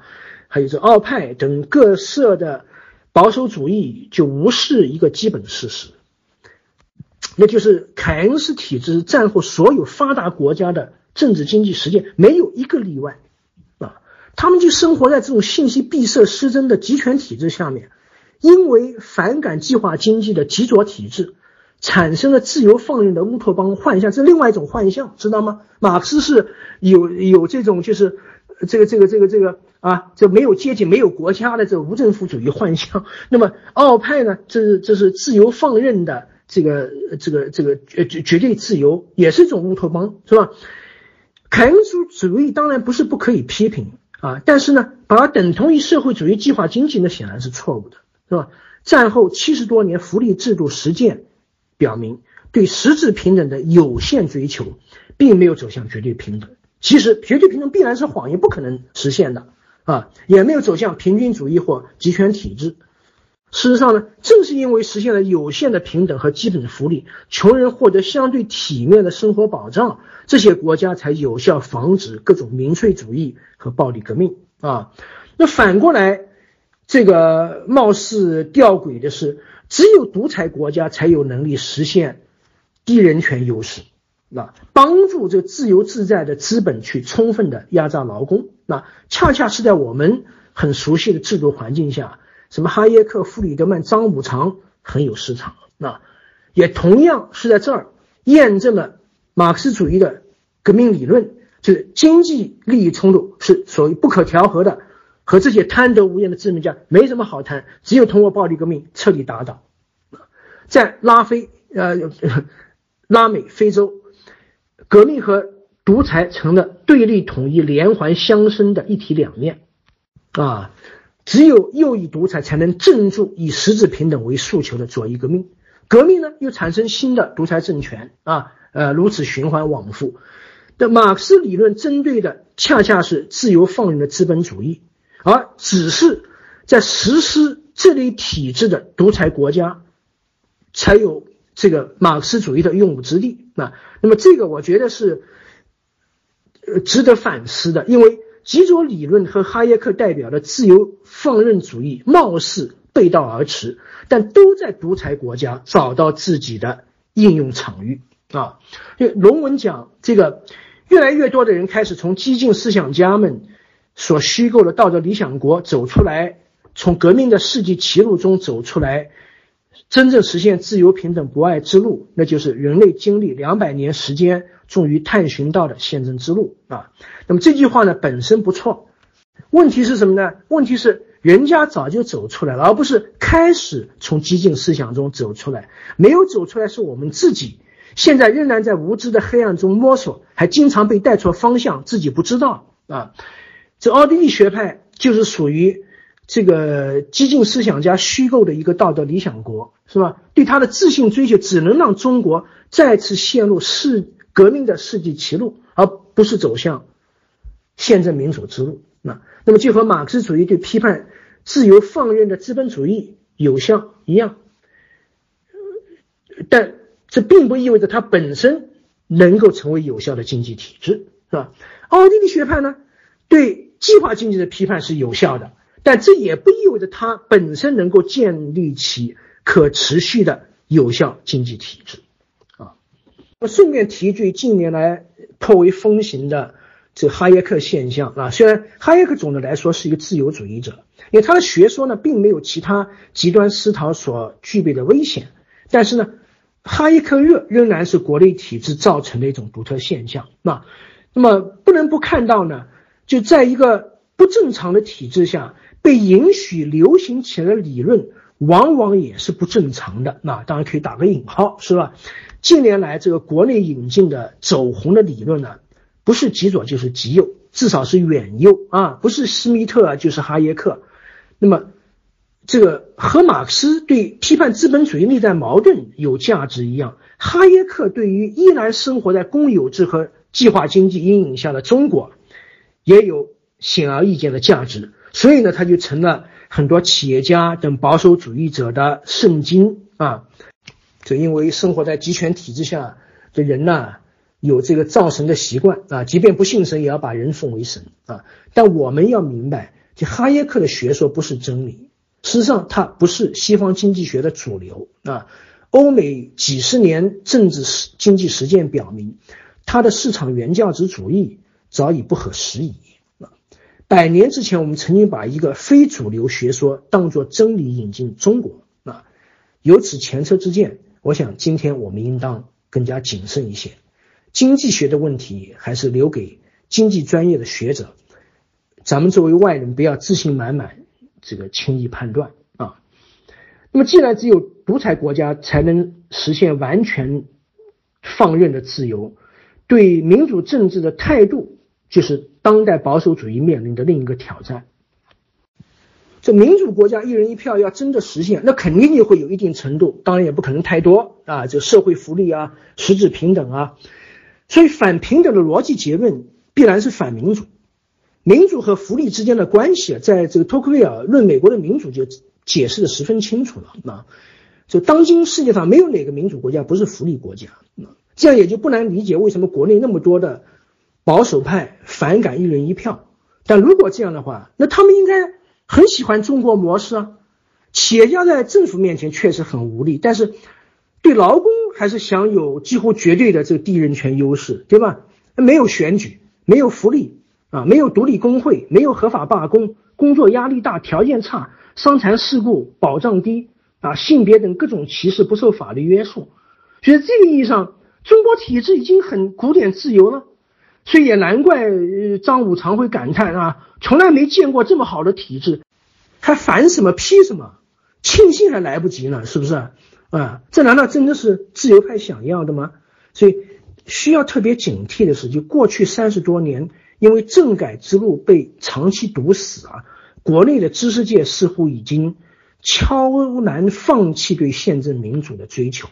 各种反民主、反平等、政教合一、唯我独尊的这种极权主义沉渣遗毒，正以保守主义的名义啊借壳上市，实际上只不过是在极权体制下苟且的另一种生存策略啊。我们反对的当然不是平等，而是集权啊。如果我们因为反平等而走向反民主，那我们自己就成了集权体制的帮凶了。那么这是。中国当代自由派或保守派都不能不警惕的危险啊！所以龙剑兄对于批判从卢梭到马列的集权理论啊，居功至伟，我们也都同意。只要认同宪政民主，左右是都可以，并且可以对话。那无论什么具体主张，都不应先入为主，一概否定啊。那我的这个浅见呢，就是。龙文啊，应该是沿着批判卢梭和马克思、肯定西欧社会民主这条主线走下来，止于抨击极权理论，而不要轻易在左右立场上站队。这也不是他的论证主旨，是吧？至于自由与平等的先后，那么首先要厘清平等的不同层次，坚守消极平等，反对任何歧视。并且把实质平等的留给民主政治过程去解决啊，这才是在宪政民主框架下讨论左右所应有的基本态度。如果在这一点上达不成基本共识，最后仍然是坚持问题都是左造成的，那就等于说右才是唯一正确的立场，而这个立场实际上就是极右。反过来呢，就是成了极左啊。那么这样的左右之争完全是浪费时间，因为无论极左还是极右，只要认定自己真理在握，对方是邪恶力量，最后必然都要诉诸暴力解决问题，不是革命就是政变啊。所以讨论这是浪费口舌，浪费时间啊。呃，所以呃，总结一下，这个平等不是导致集权的祸水啊。龙剑批判卢梭的绝对平等没错，中国过去也深受平均主义之苦，但是集权体制和平等并没有什么关系，至多只是一个骗人的口号。一旦建立集权，各种国家的特权大行其道，那根本没什么平等。宪政国家会有一定程度的财富再分配和福利制度，但绝对不可能是绝对平等啊！作为选民的纳税人，首先不会答应。那么在这些国家呢，批判绝对平等，实际上就是树的一个稻草人啊，而从反平等变成反民主，又把批评者自己变成了极右啊。实际上这个就是呃，他应该是法国的这个经济学家吧，皮卡迪写的什么《新资本论》啊，二十一世纪的《资本论》，呃。这这些左翼经济学研究表明呢，战后的欧美，尤其是美国，那不仅没有走向绝对平等，而且基尼系数啊衡量的不平等程度在不断的加剧啊。那么，这是所有以资本主义为经济基础的宪政民主国家呢不得不正视的这个一个事实啊。好，在这个厘清概念逻辑以及集权理论的这个真正病灶之后呢？我们应当摆脱集权体制影响下形成的这种极简与极端思维啊，要宽容的对待不同观念、信仰、生活方式，以开放的心态去探讨困扰中国乃至整个世界的历史和现实问题啊。至少自二战结束以来呢，欧美国家在稳定的宪政民主制度下自由探讨自己的各种社会问题，已经将近八十多年了，讨论的问题。早已高度复杂化、技术化，那偶尔呢也会触发什么种族平等之类的制度性问题，但绝大多数都是涉及什么厕所革命啊这类至多有些这个噱头的日常生活鸡毛蒜皮的政策性问题啊。中国社会乃至学术界呢，是长期受制于信息封锁和扭曲。虽然四十年的这种半开放过程啊，就是称作干半开放，当然门。一度开得很大啊，但是又开始收紧，所以只是半开放啊。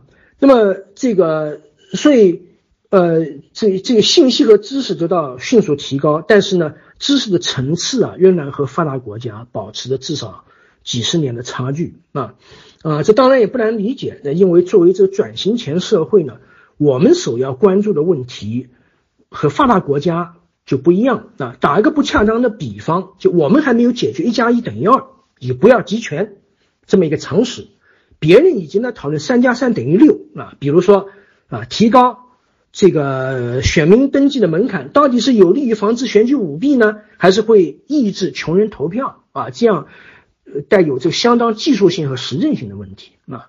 我们勉强以一加一等于二的水平去判断三加三等于六的问题。那么可想而知呢，常常是力有不逮啊。遇到自己一时不能理解或愿意接受的地方，那往往就以简单的这个阶级立场来代替就事论事的这种学理分析啊。我也有切身体会，因为前阵子我做的一个为法家证明的讲座，这证明还打了引号。那不少人只读了标题就接受不了了啊，法家那么邪恶，怎么还能为他们翻案呢？其实这个讲座就是有一说一，有二说二啊，厘清哪些是法家。说的对的地方，真正问题又出在哪里，对吧？那么也只有在这不是一概而论的情况下面，才能把法家邪恶的根源找到，是不是？而不至于这囫囵吞枣啊。那么对这篇文文章的各种想不通呢，表明就是呃，当代中国读者乃至不少学者的认知能力啊，并没有像这互联网技术能力那么得到长足的提高。但这个毕竟开开放四十年之久了，对吧？我们的认知和判断能力也应该有所提高的，对吧？但怎么提高啊？因为毕竟很多人似乎连这个一加一等于二没有搞清楚啊，以至于经常出错。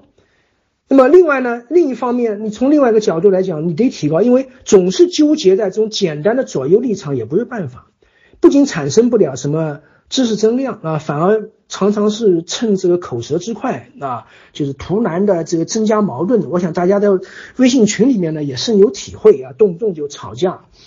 呃，我认为这个突破这种困局的办法只有向上走啊，就实现认知升级啊。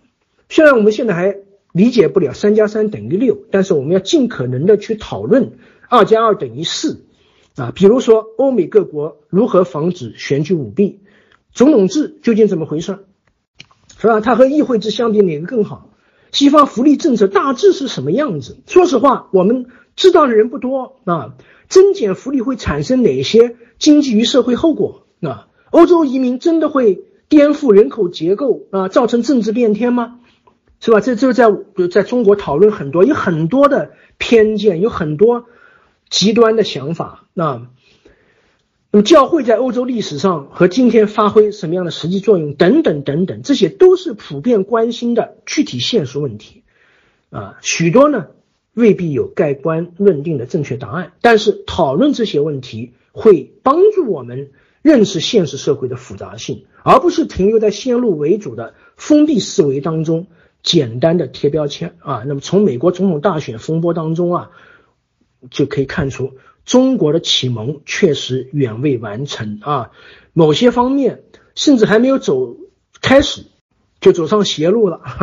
呃，那么知识人对启蒙的最大贡献，那就是以自己的专业知识啊，把自己研究领域的专业问题深入浅出、言简意赅的说清楚啊。所以，这龙剑兄呢，对于极左理论的犀利批判，那可以，我把它是看作是二加二等于四的。一次启蒙尝试啊，它涉及到法国革命为什么会走向暴政，卢梭对法国革命产生了哪些影响啊？马克思理论如何为暴力革命背书啊？第二国际如何走出暴力革命阴影等一些的重大理论和实践问题啊？虽然不一定认同他对某些问题的判断和分析，那么这些问题本身呢是有重要历史和现实意义的，那需要。我们从经验和实证角度啊，去进一步探讨啊。因为时间关系呢，我就不详细的梳理哪些我认为值得探讨的问题，我这就稍微总结一下。那啊，长期以来呢，这左右之争，这个就好比是鸡同鸭讲啊，双方呢站在各自的立场啊，根据。或者是根据自以为正确啊，其实只是神话的真理，比如说法律代表公义啊，私有制等于剥削啊，或者是市场原教旨主义，或者呢就是为这个对手啊这个扎稻草人竖假靶子啊，比如平等是造成集权的祸水啊，所以然后各种攻击批判啊很热闹，但是呢没有对真问题形成真正的交锋，那也同时。呃，就是这种论点甚嚣尘上，拉低了呃这个互联网，尤其是微信群讨论的这个智力水平啊。那么事实上，这个左右面临的问题是共同的啊，所以双方都需要把焦点放在共同面真问题上面啊。那我认为这个呃下面这些呃这个是我们真正值得探讨的。那么一个。我把归为三类啊，第一类是革命与改良，精英和大众之间的关系啊。那么如何首先如何定义革命，对吧？左右能否就暴告别暴力革命达成共识，还是说一定范围的暴力革命也是实现社会公平的手段啊？或这个特定的社会结构或心理条件之下，革命是不可避免的结果？啊，有的人也主张是这样，对可能法国革命最后走向暴政，那就是不可避免的，因为它的社会结构就是这样。啊，那这这到底是对不对啊？互联网时代，精英还能不能主导改良，避免革命，是吧？嗯，是不是就一开始？因为法国革命，我们看到它一开始就是下沉到这个社会的这个底层啊，那么这样就很难避免暴力革命啊。那么既得利益和这个政治精英如何与底层互动来防止革命？可持续的改良啊，是需要什么样的客观或主观的政治社会条件啊？这是一类。那么第二类问题是消极自由和积极平等之间的关系。有益的消极自由是不是需要最低限度的社会平等啊？否则消极自由就没有意义，是吧？那社会不平等如何影响公平竞争？如何定义公平？公平到底是什么啊？实质平等的限度在哪？那如果说阶级或族群不平等不可避免，那么怎么样来协调实质平等和机会平等之间的冲突啊？纠偏行动和身份政治的永久化会产生什么弊端？有没有可能避免啊？美国现在就陷入这种困境，对吧？啊，就是他这个纠偏行动已经搞了半个世纪，但是好像这个遥遥无期啊，甚至这个越来越厉害的样子啊。那么一个国家呢？陷入身份政治以后啊，呃，确实很难办。那呃，因为它直接的就会和消极平等啊，就是无视身份、阶级、性别、种族的这种普遍平等相冲突啊。好，第三类是市场经济和宪政民主之间的关系。那么私有制加市场经济有哪些优越性和弊端，是吧？两方面其实它都有啊啊。那么呃，无论是我现在右派其实是需要论证市场经济的内在这个优越性或者是不可替代性，左派呢这要论证市场经济或私有制的原罪，这是他们一直在指责，但是没有论证，所以就鸡同鸭讲啊，双方是失之敲壁啊，都啊一方是把市场经济的合法性当做天经地义，另外一方这是不屑一顾，是吧？但回到这个问题。啊，我觉得这个问题要有一个要有一个答案啊，呃，那么自由竞争是不是必然会加剧经济不平等？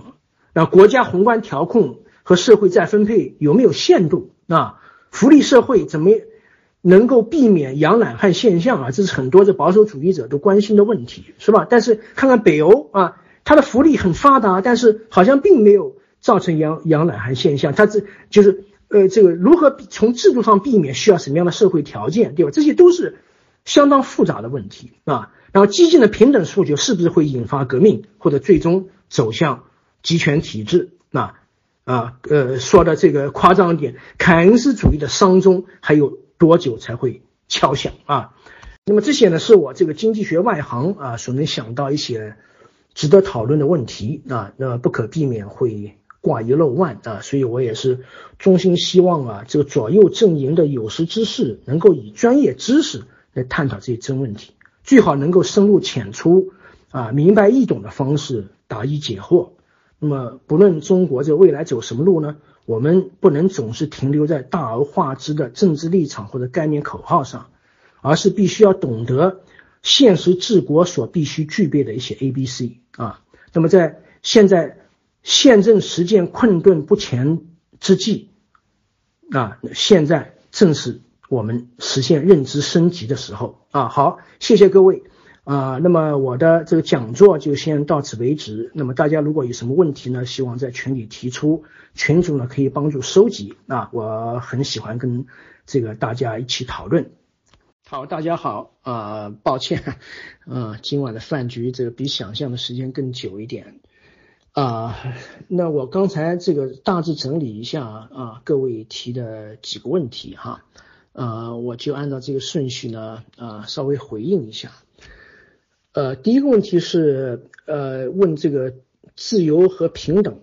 那么这个我没把这个，我没看到这问问题的朋友的名字啊。他说呢，并不反对一人一票，啊，但认为仅仅有一人一票不够啊，还需要保证这个自由高于平等。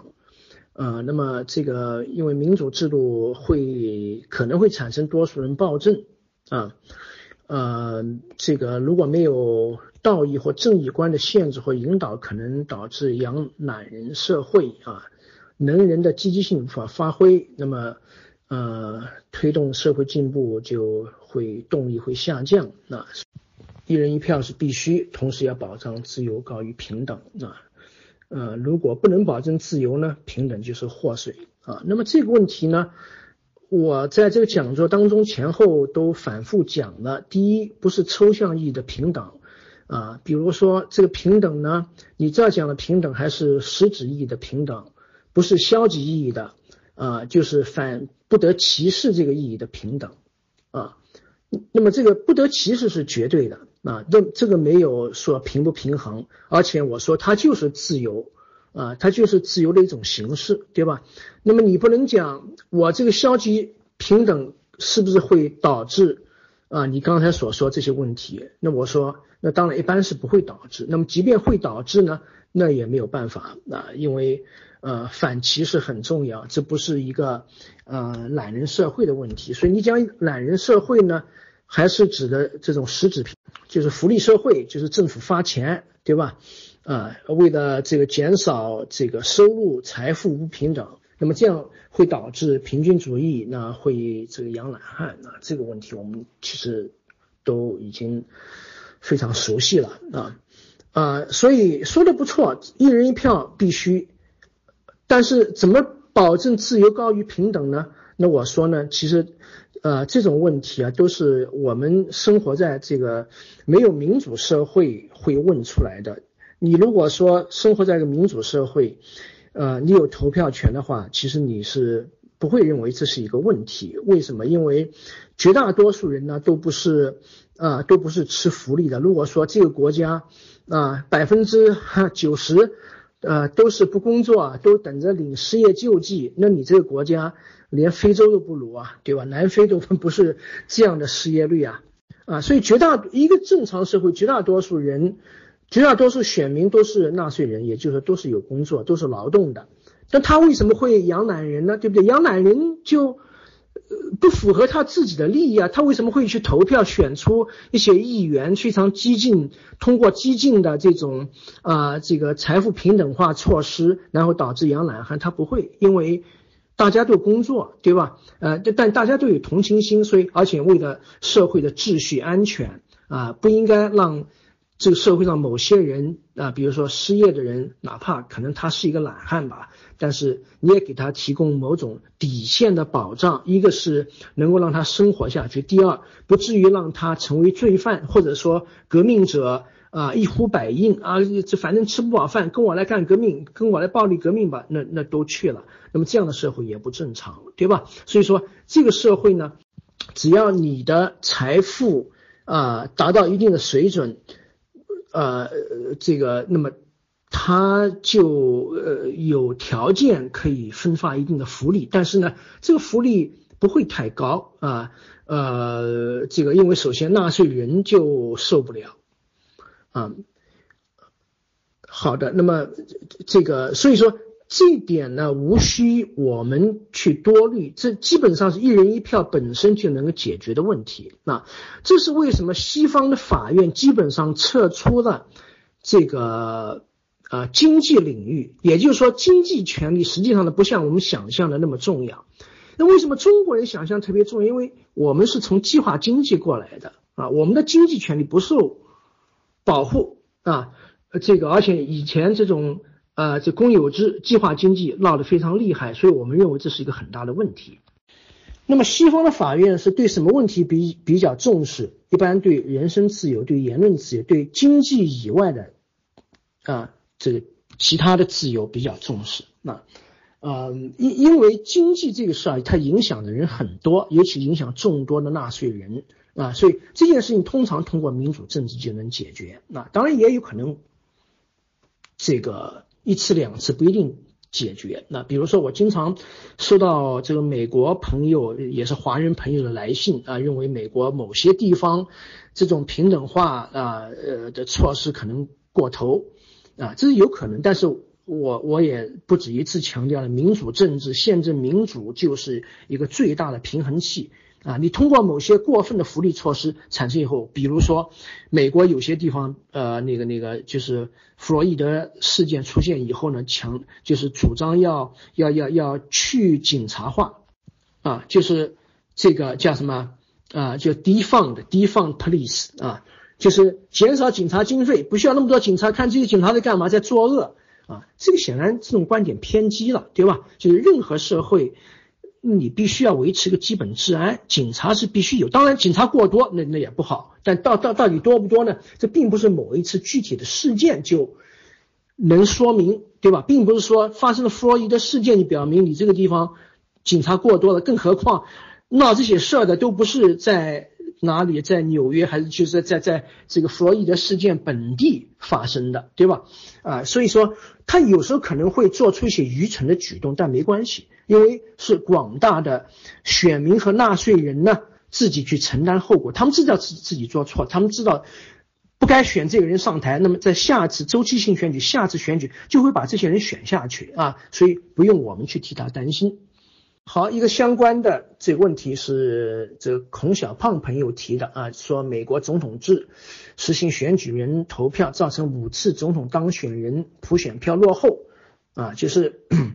你算这个选民投的选票，这些胜选人呢，其实得的是少数，不是多数啊。因为选举人制度会对这个选票呢有一定的扭曲啊。那么是不是美国的选举人制度不如直选啊优越？那我认为确实是这样啊。呃，这个选举人制度的话呢。呃，确实有这样的问题。它是个古老的制度，但是呢，美国修宪特别难，所以要改变特别困难。当然，实际上改变这个问题，就是纠正胜者通吃的问题，其实用不着修宪啊。这个问题比较技术化，我就不一定展开了。如果说朋友有兴趣呢，我们可以再进一步的去聊这样的问题啊。呃，就是说呢，这个。那各个州只要把这个呃选举人的这种比例按照本州这个总统候选人的得票比例进行分配，而不要胜者通吃，那就可以解决，就是你刚才提到啊当选人普选票落后这样的问题。那么呃造成这个结果的话呢，就会导致美国总统选举违背一人一票。就刚才讲一人一票。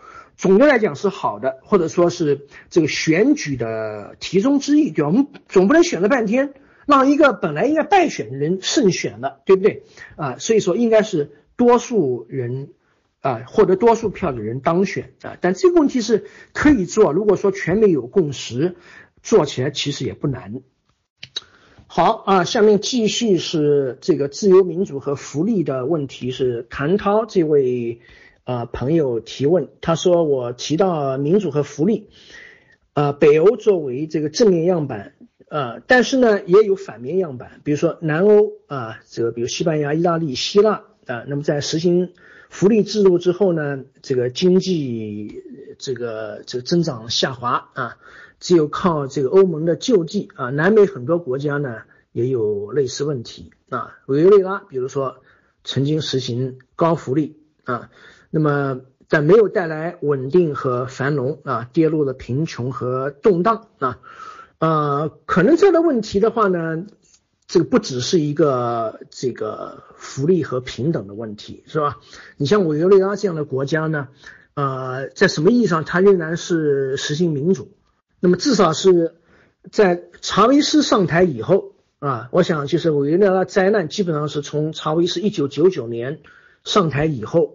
那么他有没有实行高福利？我没有去，我对委员还不够熟悉啊。但是我对他通过制宪来搞集权啊，这是我是知道的。所以说呢，实际上就是近二十年来，委员他搞的是独裁啊，是通过呃这个选举，尤其是通过制宪来实行独裁啊啊。所以说呃，他可能不一定是民主和福利之间。有冲突，好像是实行民主的啊，这个分发福利的，然后导致经济的下滑，甚至贫困，是吧？那有可能恰好相反，他是通过搞独裁把自己的经济给搞垮了。当然，具体像这个平等啊、福利啊，跟这个制度之间的关系，都是很复杂的啊，这不是一两句话就能够说清楚啊。对于委内瑞拉这样的，貌似可能是一个反例，但实际上不一定是个反例。那那你说商店里面都这个没东西了，这真的是他实行高福利引起的吗？那呃，我对此比较有怀疑。当然，如果说我们大家都有兴趣，我们可以去在探讨委内瑞拉的这个经济衰退到底是什么造成的啊。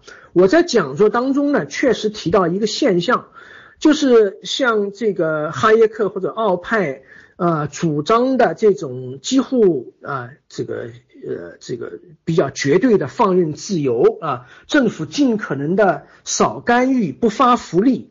啊，甚至呃限制劳工的这种宪法权利，比如他的罢工啊，他的这个结社、组成工会的权利，啊，呃，两者之间好像是有联系。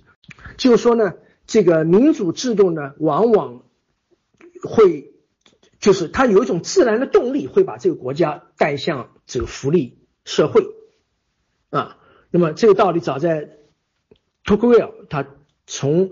这个研究美国就看得非常清楚了。那那么后来确实到这个拉美，呃，尤其这个拉美的经验，我们会发现确实有这样的问题啊，就是呃民选了以后啊，呃，那么这个上台的人他首先就是要就是均贫富啊，这这往往也是他们在选举当中做出了一个承诺。那呃，那么这样一做以后的话呢，会不会就导致就是刚才所说的养懒汉啊啊，降低经济效率？这是完全可能的。但是呢，呃，也不见得，也有可能就是这个国家经济下降是因为它的既得利益不干啊，凭什么现在来要求我们交呃高税啊，对吧？甚至像这个教会放弃特权，法国当时很大的一个矛盾就是要剥夺教会的特权。啊，包括拉美也是这样，拉美这个问题非常的严重啊。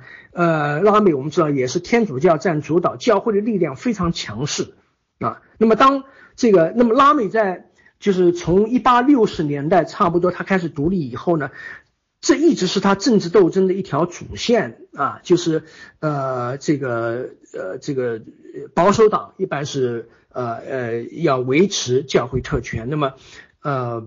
这个自由派，那么就是要取消教会特权啊。那么，但是我们知道，教会的特权，按照呃，就是这个，这样从道理上来讲，那它必须要取消啊。这只不过它是个步骤的问题。所以说，在这个问题上，目标肯定是自由主义的，但是呢，步骤可以稍微慢一点，可以保守保守主义一点啊。那么在经济发展方面，也同样有这个问题，对吧？有钱人、资本家他不愿意交。高税不愿意把自己的财富拿出去分享，那么当国家这么做的时候呢，他可能就会一个是从政治上抵触，他可能会搞破坏，或者说呢，就整个这个用脚投票，我索性走人了啊，那么这都有可能会给这个国家的经济发展呢带来这个问题啊，呃，那么。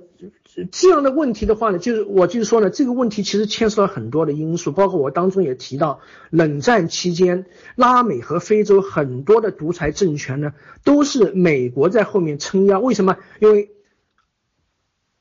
他要和苏联这个对抗啊，而这些呃，这这这也直接是涉及我们所讨论的问题啊，就是这个左是不是一左就真的就左到社会主义、共产主义那去了？那么在政治上呢，这个在这个外交实践当中呢，确实这也是一个相当普遍的现象，就是这些左派往往都受到苏联啊，包括中国的支持啊。那你说这个左和极左应该不一样的呢？但是呢，至少他们在口号上都是左啊，呃，至至少他们是否在价值观上有这种共识啊？是不是都是呃多少要打土豪分田地啊这种姿态？是不是？啊，啊所以说，呃呃，那么美国要要和苏联对抗，那么他们就呃只能支持这个独裁政权。那独裁政权呢，它是要实行自由市场经济的。那那么自由和平等之间在经济发展上呢，确实它各有千秋。往往你打压了劳工啊，这个让这个经济的这种不平等啊加剧，可能会提高经济效率。那么对于发达国家，这就是一个呃，就是一个平衡了啊，就是你必须要做到一个比较妥善的平衡。你既要有经济自由，同时呢，你也不能让这个社会过于不平等啊，这是任何一个成熟的社会都必须要处理的问题。那么像拉美啊、非洲这样的国家呢，有可能它确实不具备这个条件啊，这就是什么呃，这个经济增长拐点这种理论就出现了，不是完全没有道理。呃，也就是说，如果说你这个国家的这种财富啊还没有积累到一定的程度。可能呢，你只有就通过，呃，这个劳苦大众，这个勒紧裤带啊，这个拼命的工作，对吧？来，呃，相当于完成一个原始积累吧，啊，然后你才有成本去实行财富的再分配，啊，也许我我这并不，我只是提出一种可能性，我对经济了解的不够多啊，这个尤其是对这发展中国家经济了解的不够多啊，不知道。制约他们经济发展的真实原因到底是什么啊？是不是就是因为这些民主党派上台以后也要实行这个财富的平等化？这可能是一个因素啊啊！我就说呢，在成熟的，也就是成熟的民主国家，也就是这个发达的工业或者后工业化国家，自由和平等是一对矛盾啊，是一对要妥协的，这就是我们。用马克思主义的套话来讲，是要对立统一的这么一对矛盾，那不是简单的好像自由压倒平等。当然，自由可能需要优先，你首先要让人们去创造财财富，然后才有财富可分，这是一个常识。但是同时也不要忘记还有平等这回事儿。呃，拉美或非洲这些穷国呢，可能贫困贫困人口太多，救济不过来啊，所以这些国家的平民呢。也许很容易就是这个受激进的啊革这革命口号的这种蛊惑啊，呃，所以说呢，这个在这个不同阶级之间的这种呃政治冲突当中呢，他们能够回旋妥协的余地很少，这是一个可能性啊，就是对于欠发达国家，为什么可能首先是要强调经济自由，然后。通过积累财富，然后进入到一定的相对发达的阶段，才能实行财富再分配啊！我是啊，就是这么来理解你的这个问题。好的，那么呃，这谭涛朋友提的另外一个问题是，哈耶克写了一篇短文叫《为什么我不是保守主义者》啊，这篇文章我在这个微信朋友圈里面也转了啊，呃，如果说呃大家要看的话呢，可以看看我朋友圈里面。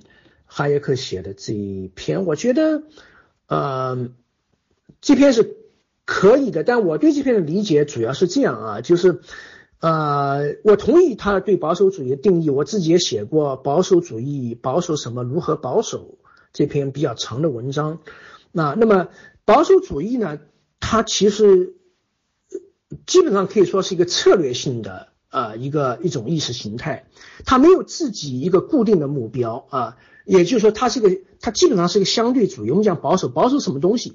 保守的是严格意义上定义的保守主义是保守既有的政策或者利益啊。现现在啊，呃，这个如果说这已经过去，那就严格来说它不算保守主义。但是宽泛一点定义保守主义呢，你也可以讲要保守的是啊过去的一种传统，比如说英国啊要保守古典的自由主义传统，这可以。啊，所以哈耶克认为呢，他是古典自由主义，他不是保守主义。因为如果说现在已经不是实行古典自由主义，而他要追求的是古典自由主义呢，那么就至少他不是狭义上的保守主义。亨廷顿也写过一篇保守主义，他的定义就是狭义的保守主义。我认为这种定义可能过于狭隘啊，但是也可以。但总之呢。保守主义和古典自由主义不是一回事。古典自由主义是一种很明确的意识形态啊，呃，所以它后面的问题是这个，就我我后面有点没有很很理解啊，呃，要问的是什么？那么啊，这问的是我理解应该是就是呼唤这种古典自由主义，是不是是不是更？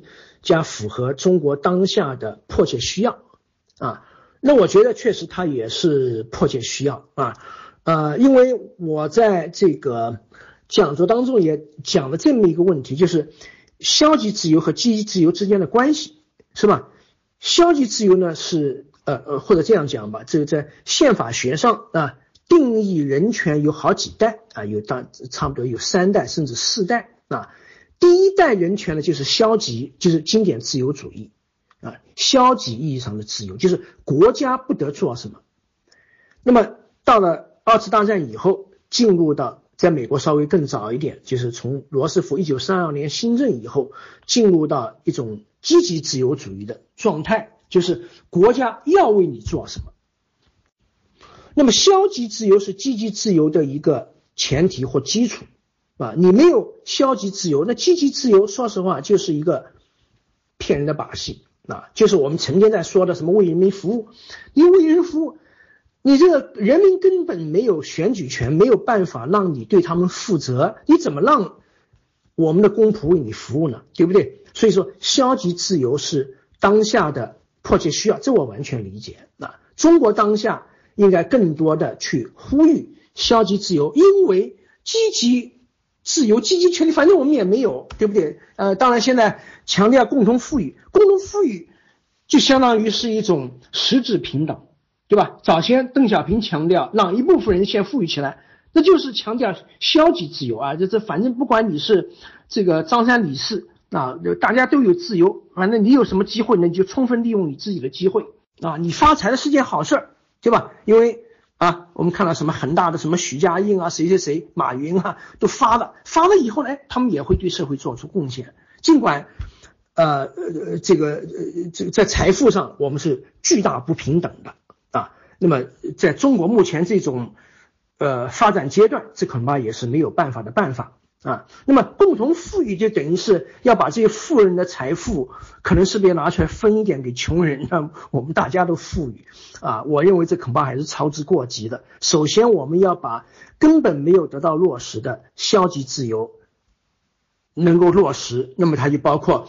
比如宗教信仰自由、言论自由啊，呃，反歧视、消极平等、选举权、司法独立，所有这些政治自然法都要落实，然后我们才能够谈得上积极或者实质意义的平等啊。好啊，一个相关问题就是啊，是幽兰提的啊，请问如何看待美国桑德斯的理念啊？就是。民主党相当于是激进，民主党也是一个很大的框啊呀，因为这个社会其实是要分割成很多很多个派别啊，但是呢，你分割这么多，你的投票就就就就散了，知道吗？选民也弄得这个莫名其妙、稀里糊涂，所以说美国就整合成通过选举制度整合成两大党啊，这样很容易辨别啊，所以民主党、共和党，问题是呢，这两大党之下呢又有很多。小的派别，桑德斯属于激进的，可以说是一种元左，原不是极左，对吧？呃，因为他们不呃还还还是主张自由民主的，但是呢，他这个左的理念就比较激进，比如说啊，强调大学生这个呃这个免费教育啊，当然美国的年轻人就很高兴啊，这呃呃但但是呃这个这样当然也能有助于解决。这个贫富差距问题，对吧？啊，那么这是不是对美国社会解决贫富问题的最好办法？那啊，我也常年没有在美国生活的，所以不是太了解啊。我想美国发展阶段肯定远远超前于我们，这所以说桑德斯要提的某些主张呢，或许是可行的，是不是最好？那我不知道啊。我个人呢，实际上。我早先已经强调，我实际上是属于中右啊，中右，也就是说呢，呃，这个我是不太相信，光是靠发钱就能解决问题。那当然发钱也是必须的，你必须要让这个家庭能够就是呃过上一个基本上健康的啊，这个没有后顾之忧啊，呃，但是这只是为了满足我们人的生存的。一个底线需要啊，相当于就是叫什么啊，就雪中送炭啊。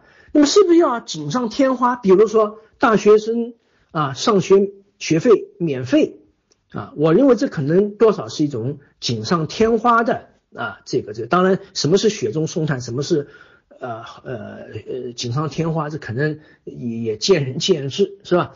但呃总的来讲，贫富差距过大肯定是一个社会问题啊，但是呃在我看来的话呢，呃可能比贫富差距。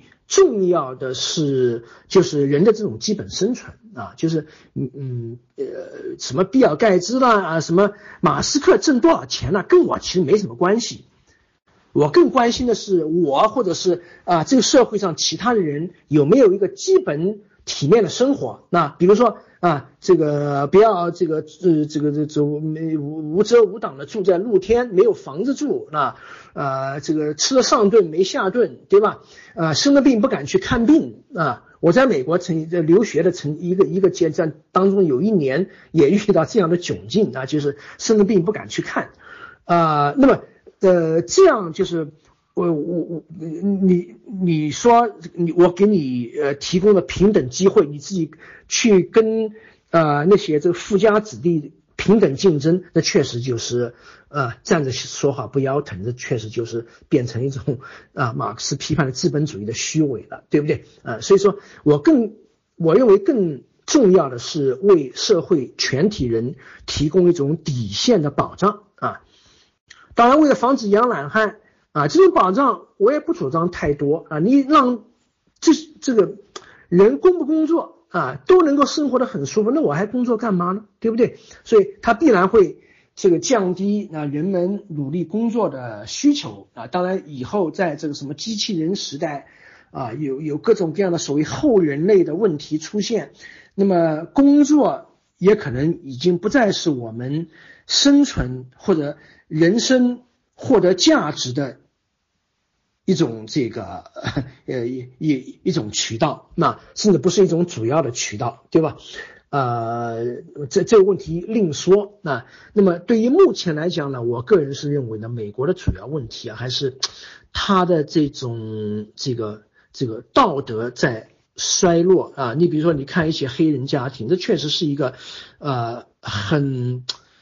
很难解决的问题啊，他就不光是贫困啊，政府也发钱，但他拿着这个钱去干什么呢？他一是不是就是比如说让孩子接受这个正常的教育呢？那是不是会拿去吸毒啊？拿去做这个不该做的事情呢？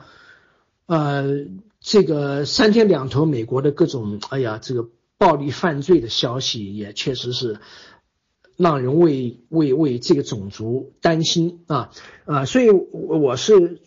等于站在儒，比如说儒家的立场上，我认为这可能人的发展啊，不仅仅是一个钱的问题。当然，钱是一个必要条件啊，但不是一个充分条件，甚至未必是一个最重要的条件。当然，通过什么样的方式能够让这个真正的穷困人口啊啊满足他们的基本生存，让他们至少让他们的孩子能够跟其他的孩子一样平等竞争，这是一个难题。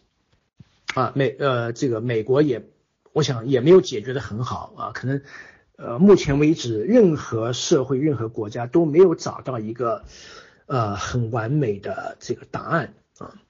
好啊，下面一个问题说是看法国大明革命的资料，那么他认为呢，就是早在法国革命前期啊，革命群众已经开始分田分地啊。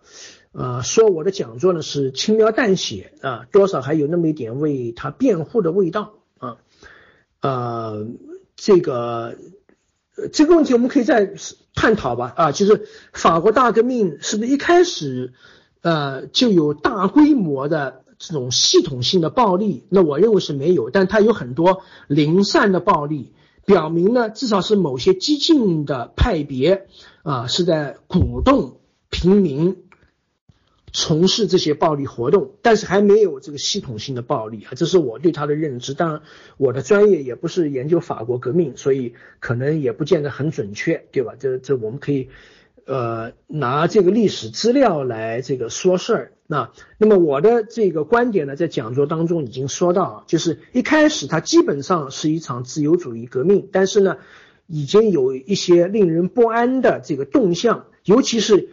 它从一开始就体现出来一种阶级革命这个性质，对吧？是第三等级打倒前面两个等级，啊，是所以说呢，你说的这个分田分地，也许迟早会发生，但实际上，在法国历史上从来没有大规模的发生过，什么穷人可以去占富人的土地，那么也许有的富人呢被吓跑的，因为他害怕可能暴力会降临，所以就啊出国了啊，或或流亡了。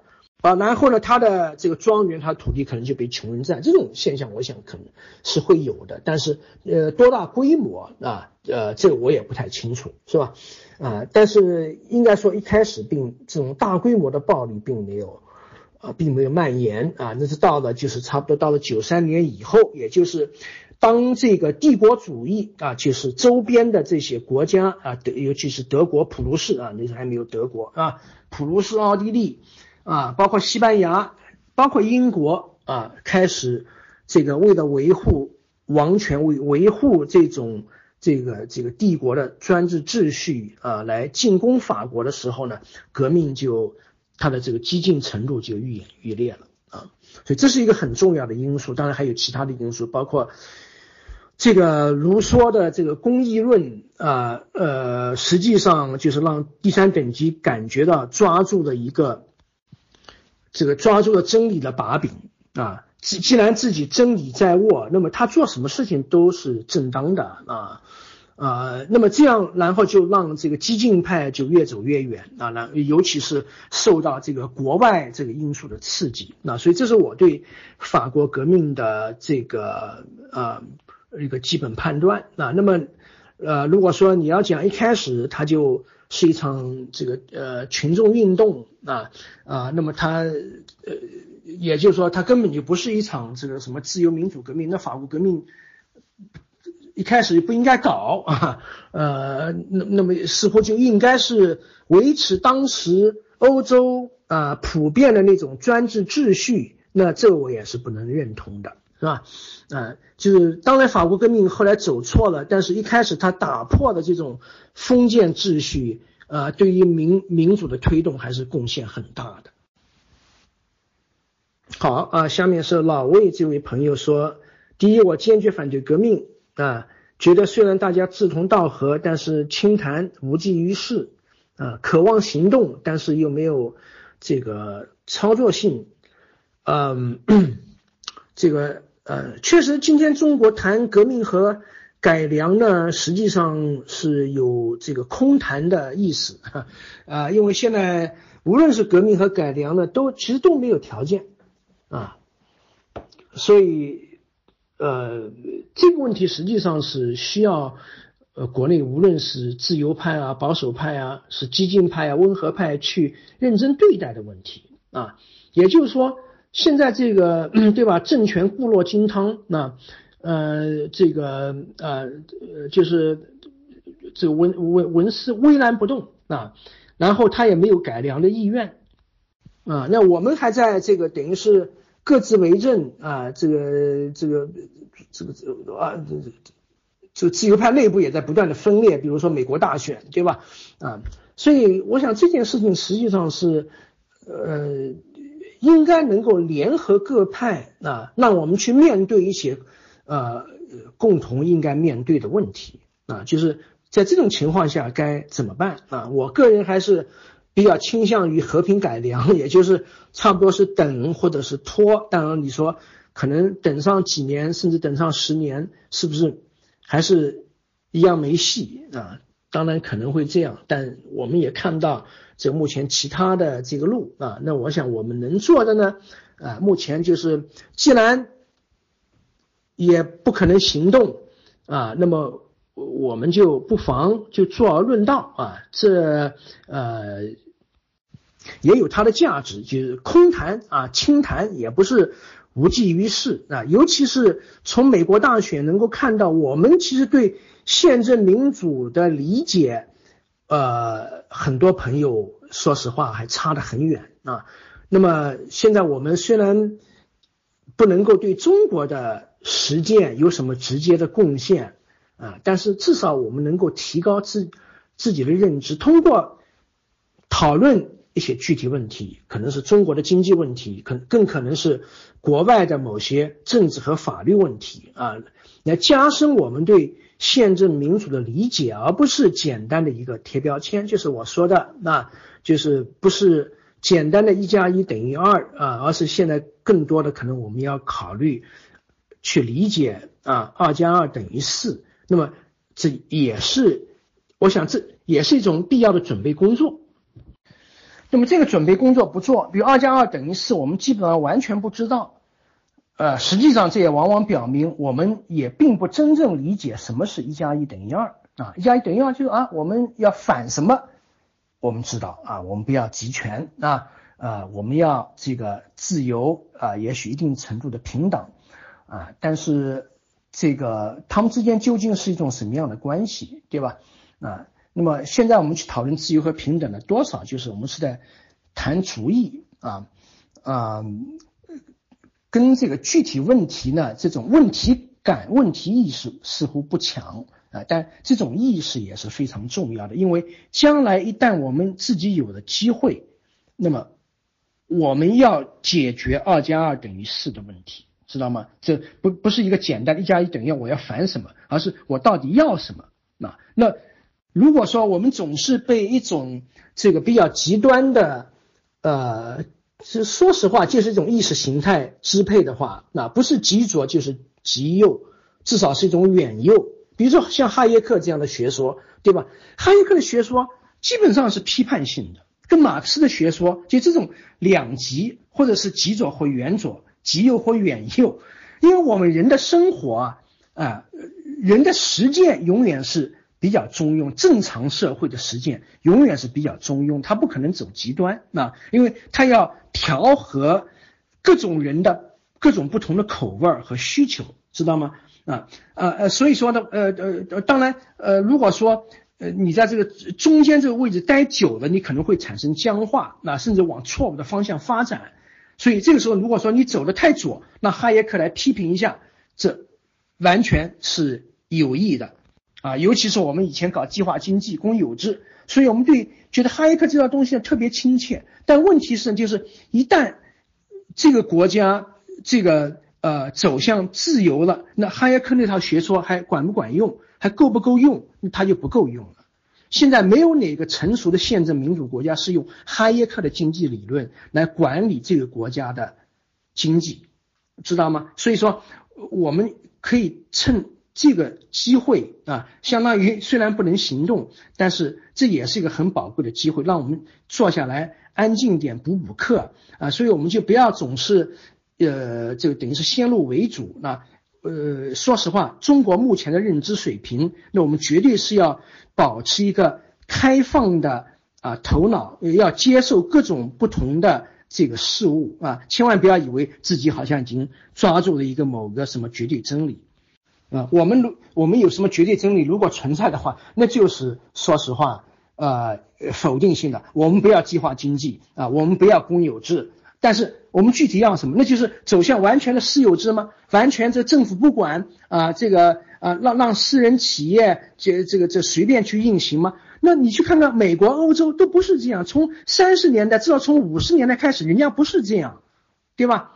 啊，那么多的国家，所有的发达国家，这么七八十年时间走了凯恩斯的路线，然后你现在基于某种极端的学说啊，对他们不屑一顾，那可见这我们就根本不接受人家西方宪政民主开拓出来的这套东西啊，对吧？甚至对于宪政民主本身的理解是偏差非常严重的。比如说，有很多的所谓保守主义者反对一人一票啊，这是很基本的。这个原则，啊，哈耶克在这个他自己那篇不是保守主义的文章当中呢，说到，呃，就是民主对于他来讲呢，它就是一个手段啊，他的目标是什么呢？目标就是自由放任啊，所以他是可以为了自由放任而放弃民主，也就是说，这个民主政权，如果说你支持我的这个这种远右的经济政策，自由放任。那么我就认同你。如果说你不支持我，就不认同你啊。那么如果说你有一个独裁政权，像智利的呃这个呃皮诺切克，他实施哈耶克的经济政策，打压劳工啊，这个让资本完全放任自由，那么哈耶克完全可以去支持这样的政权，啊，这就是他可能会陷入的误区，知道吗？就为了某一个经济上的原教旨主义目标而去否定。那否定宪政民主的一些基本原则，比如说一人一票啊，这是不能否定的。至于经济上的那个立场，反而你是不能走得很极端啊，或者说他是要服从于民主，对吧？就民主是决定他要这个社会有多少的福利，那呃资本有多大的自由，那么他可以通过。法律的方式去实现。如果说他发现这种政策是不明智的，他犯了错，那么他可以通过修改立法，呃，来来进行调整。当然，资本，呃，如果说啊在这儿成本太高，它也完全可以转移到中国或者其他国家成本更低的国家。啊啊，但是一人一票这样的民主原则是不呃这个。不能可有可无就当做手段那样，所以哈耶克的这个立场，我想是错的。那么，呃，所以总之，我是希望，呃，我们通过这个机会呢，把哪些是第一性的原则啊，把哪些是第二性的啊啊，要服从第一性的啊这个政策法律立场要首先分清楚啊。我觉得还有其实这个不少的朋友。呃，分的不是很清楚，包括龙建兄的这个文章当中，比如对自由和平等的关系就不是理解的非常清楚，对吧？啊，而这是一个呃这个大问题。如果说你把这个基本点给抓错了，那么这个他有可能这个呃所谓失之毫厘，差之千里，也就是说你这个错误一开始看上去好像还不是那么严重，但是。你在错误的这个方向和轨道上行走，你会越走越远，越走越远。卢梭的公益就是这样，完全就是一个虚构。但是你在现实当中，你一旦把它抓住，啊呃，还认为它是什么真理啊，那么你就会走向法国革命后期那样的恐怖暴政啊，还以为自己在构建这个国家的社会契约。实际上，这样的社会契约还不如没有契约，因为它是最有害，它会阻碍。不同这个群体的人，呃呃呃，以以从一个平等的这种相互尊重的呃这个认知来呃这个递减呃这个这个这个呃订立契约，是吧？啊，所以马克思是另外一一这个这个一个问题啊。这个下面这个朋友呃讲到啊，他说这马克思是一个出色的社会学家，这不错。那。啊，不是一个革命家。我马克思一直在鼓吹革命，他虽然没有这个诉诸实践，那但他是一位革命的理论家，对吧？但是说的对，马克思不是什么都是，他是社会学家，他是政治经济学家啊，他不是哲学家，他基本上没有什么哲学，他的政治政治学基本上是零啊，或者说是极其幼稚。我在这个讲座当中。也说到了，对吧？他对无产阶级根本就没有任何这种个人主义的人性的分析，个体意义的人性的分析，是不是？所以他不是一个，呃，好像啊，理论本身问题不大，实践当中啊，这个等于把经给念歪了啊，然后什么列宁、斯大林越走越远，越走越远，这因为他理论本身就根本上是错的，所以在实践当中呢，那他当然就变成随便怎么用都可以。那他和卢梭。的一个共同点就是，他都要这个论证，首先自己是绝对正确，或者说他发明出来一个绝对正确的概念。那那么只要你抓住了这个概念，你就是绝对正确。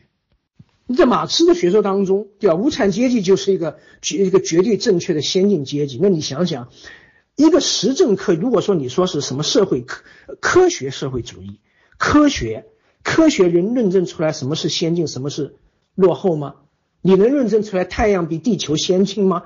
地球比月亮先进吗？这不是胡扯吗？对不对？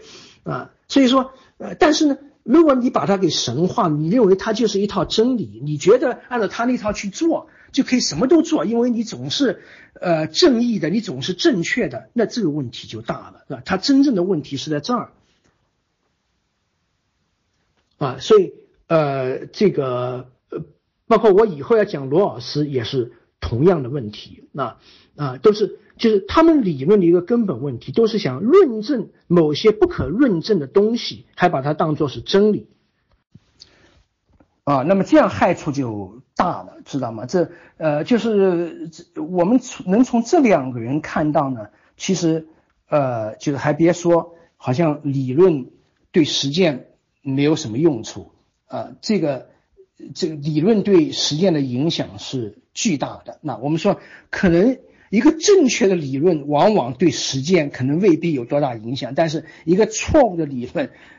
往往会对实践产生灾难性的影响啊，所以我对他们这两位的批判，啊，不是从一些这个技术啊这个细节上面，而是，呃，从简单的逻辑呃概念上去批判，就是他们的很多东西讲的根本不 make sense 啊啊，所以是从源头上这个通过梳理来进行批判，那么他们的。也就是说，他们在逻辑上是没有根基的，啊，在逻辑上，在概念上，实际上他们根本不值得一提啊，嗯，但是很吊诡的是，某些理论啊，这个他会特别迎合一个社会某些人或者某一个阶级的这种口味儿啊，就就说这个他的这种。呃，煽动力或者蛊惑力确实是特别强大。那我想这是一个呃值得我们特别去警惕的现象啊。嗯，好的，这个最后一个问题是，呃，是重优啊，呃，这位网友问：没有宪政、自由、平等就和呃这个国家无关？那么我认为。哪些实践更更具有现实和长远意义？啊，那么这个问题的问题呢，是这个宪政自由和平等呢，实际上是一回事儿啊，或者你说宪政啊，就是呃自由和平等也是宪政的一个一个组成部分啊，所以说基本上我们不不是某一个是其他的条件啊，或者是基础啊，其实我们现在呢。呃，这个自由、平等和宪政、民主都没有，那我们如何开始，对吧？但实际上我们也不是一切都没有。比如说，我们今天还可以在这儿讲座啊，啊，朋友之间还可以比较自由的交流啊。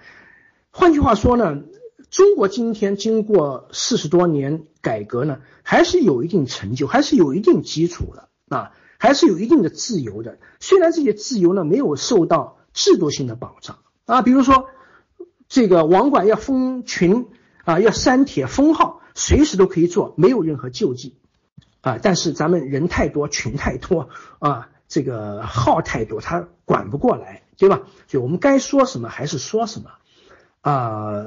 这个当然，光是这么做是不够的啊。我们尽管有言论自，有事实上的一定程度的言论自由啊，但首先这个自自由本身很有限。啊，然后呢，呃，尽管有自由，它不见得能帮我们解决任何现实的问题。比如说啊，我们认为这个呃呃呃这个某某一个地方的官员呢，比如这个刚刚发生什么南通，哎呀，呃，这非常丢人的事情，因为国际上的报道了，什么一二十个城管啊，青壮年城管在围殴一个这个这六七十岁的老人，呃，把他的甘蔗给抢走了，这简直是。呃，天大的笑话是吧？啊，那么但但然后这个对这些人怎么处理的呢？我们没有看到啊。虽然舆论反响巨大啊，但是啊，我们没有看到有什么处有有什么样呃这个能让大家满意的这个啊呃处理方式是吧？啊嗯，那么当前我们哪些实践？对于推动中国的宪政民主有长远意义，那么我想这无非用王阳明的话来说，知行合一，知行合一，对吧？就一方面是知识，知识是必要的基础啊，没有基本的知识，那我们其实首先根本不知道，首先要追求什么，其次往往可能会追求错误的东西啊。但光有知识，但没有实践。王阳明说，其实这也不是真知，往往表明你其实并不真正的知道，啊，这个也说的也很有道理，对吧？啊，所以我们一方面呢，要通过像这种朋友之间的探讨切磋，啊，来啊这个明白一些基本的知识啊，宪政民主到底是怎么回事？但确实更重要的是呢，我们还要把知付于行啊，能够通过行动去推动这套东西。但这行动呢，那那就可能有风险、有后果，对吧？啊，那么呃，可能就要看这个国家具备哪些条件，目前能走到哪一步啊？比如说，可能几年前能说的话，现在不能说了啊。我们看到，对吧？舆论环境啊，法治啊。呃，有些方面退步的很快啊，但是呢，该说的我们仍然要说，因为如果没有人说，只会退步的更快啊。所以啊，这个宪政民主这一套东西，那那用我的理论就是啊，它最重要的呃是可以被政治自然法概括啊，其实也很简单，就是我刚才已经列举了一些自啊基本的自由、信仰。言论啊，包括新闻，当然这更困难了啊啊，集会风险很大，结社啊，如果说没有公开结社啊，呃，这个地底下或者是一种非正式结社是吧？啊，然后我们得要理解，就是不能因为自由而反平等啊，必须要维护消极自由，必须要能够平等的对待，至少平等的对待啊。不同性别、不同族群，是吧？这个反正不同身份的中国人吧。然后最重要的就是一人一票啊，选举民主啊。这个如果说没有民主，那么其实一切很很快可以归零，是吧？啊，所以这些东西都要通过我们的日常生活啊呃去按按照。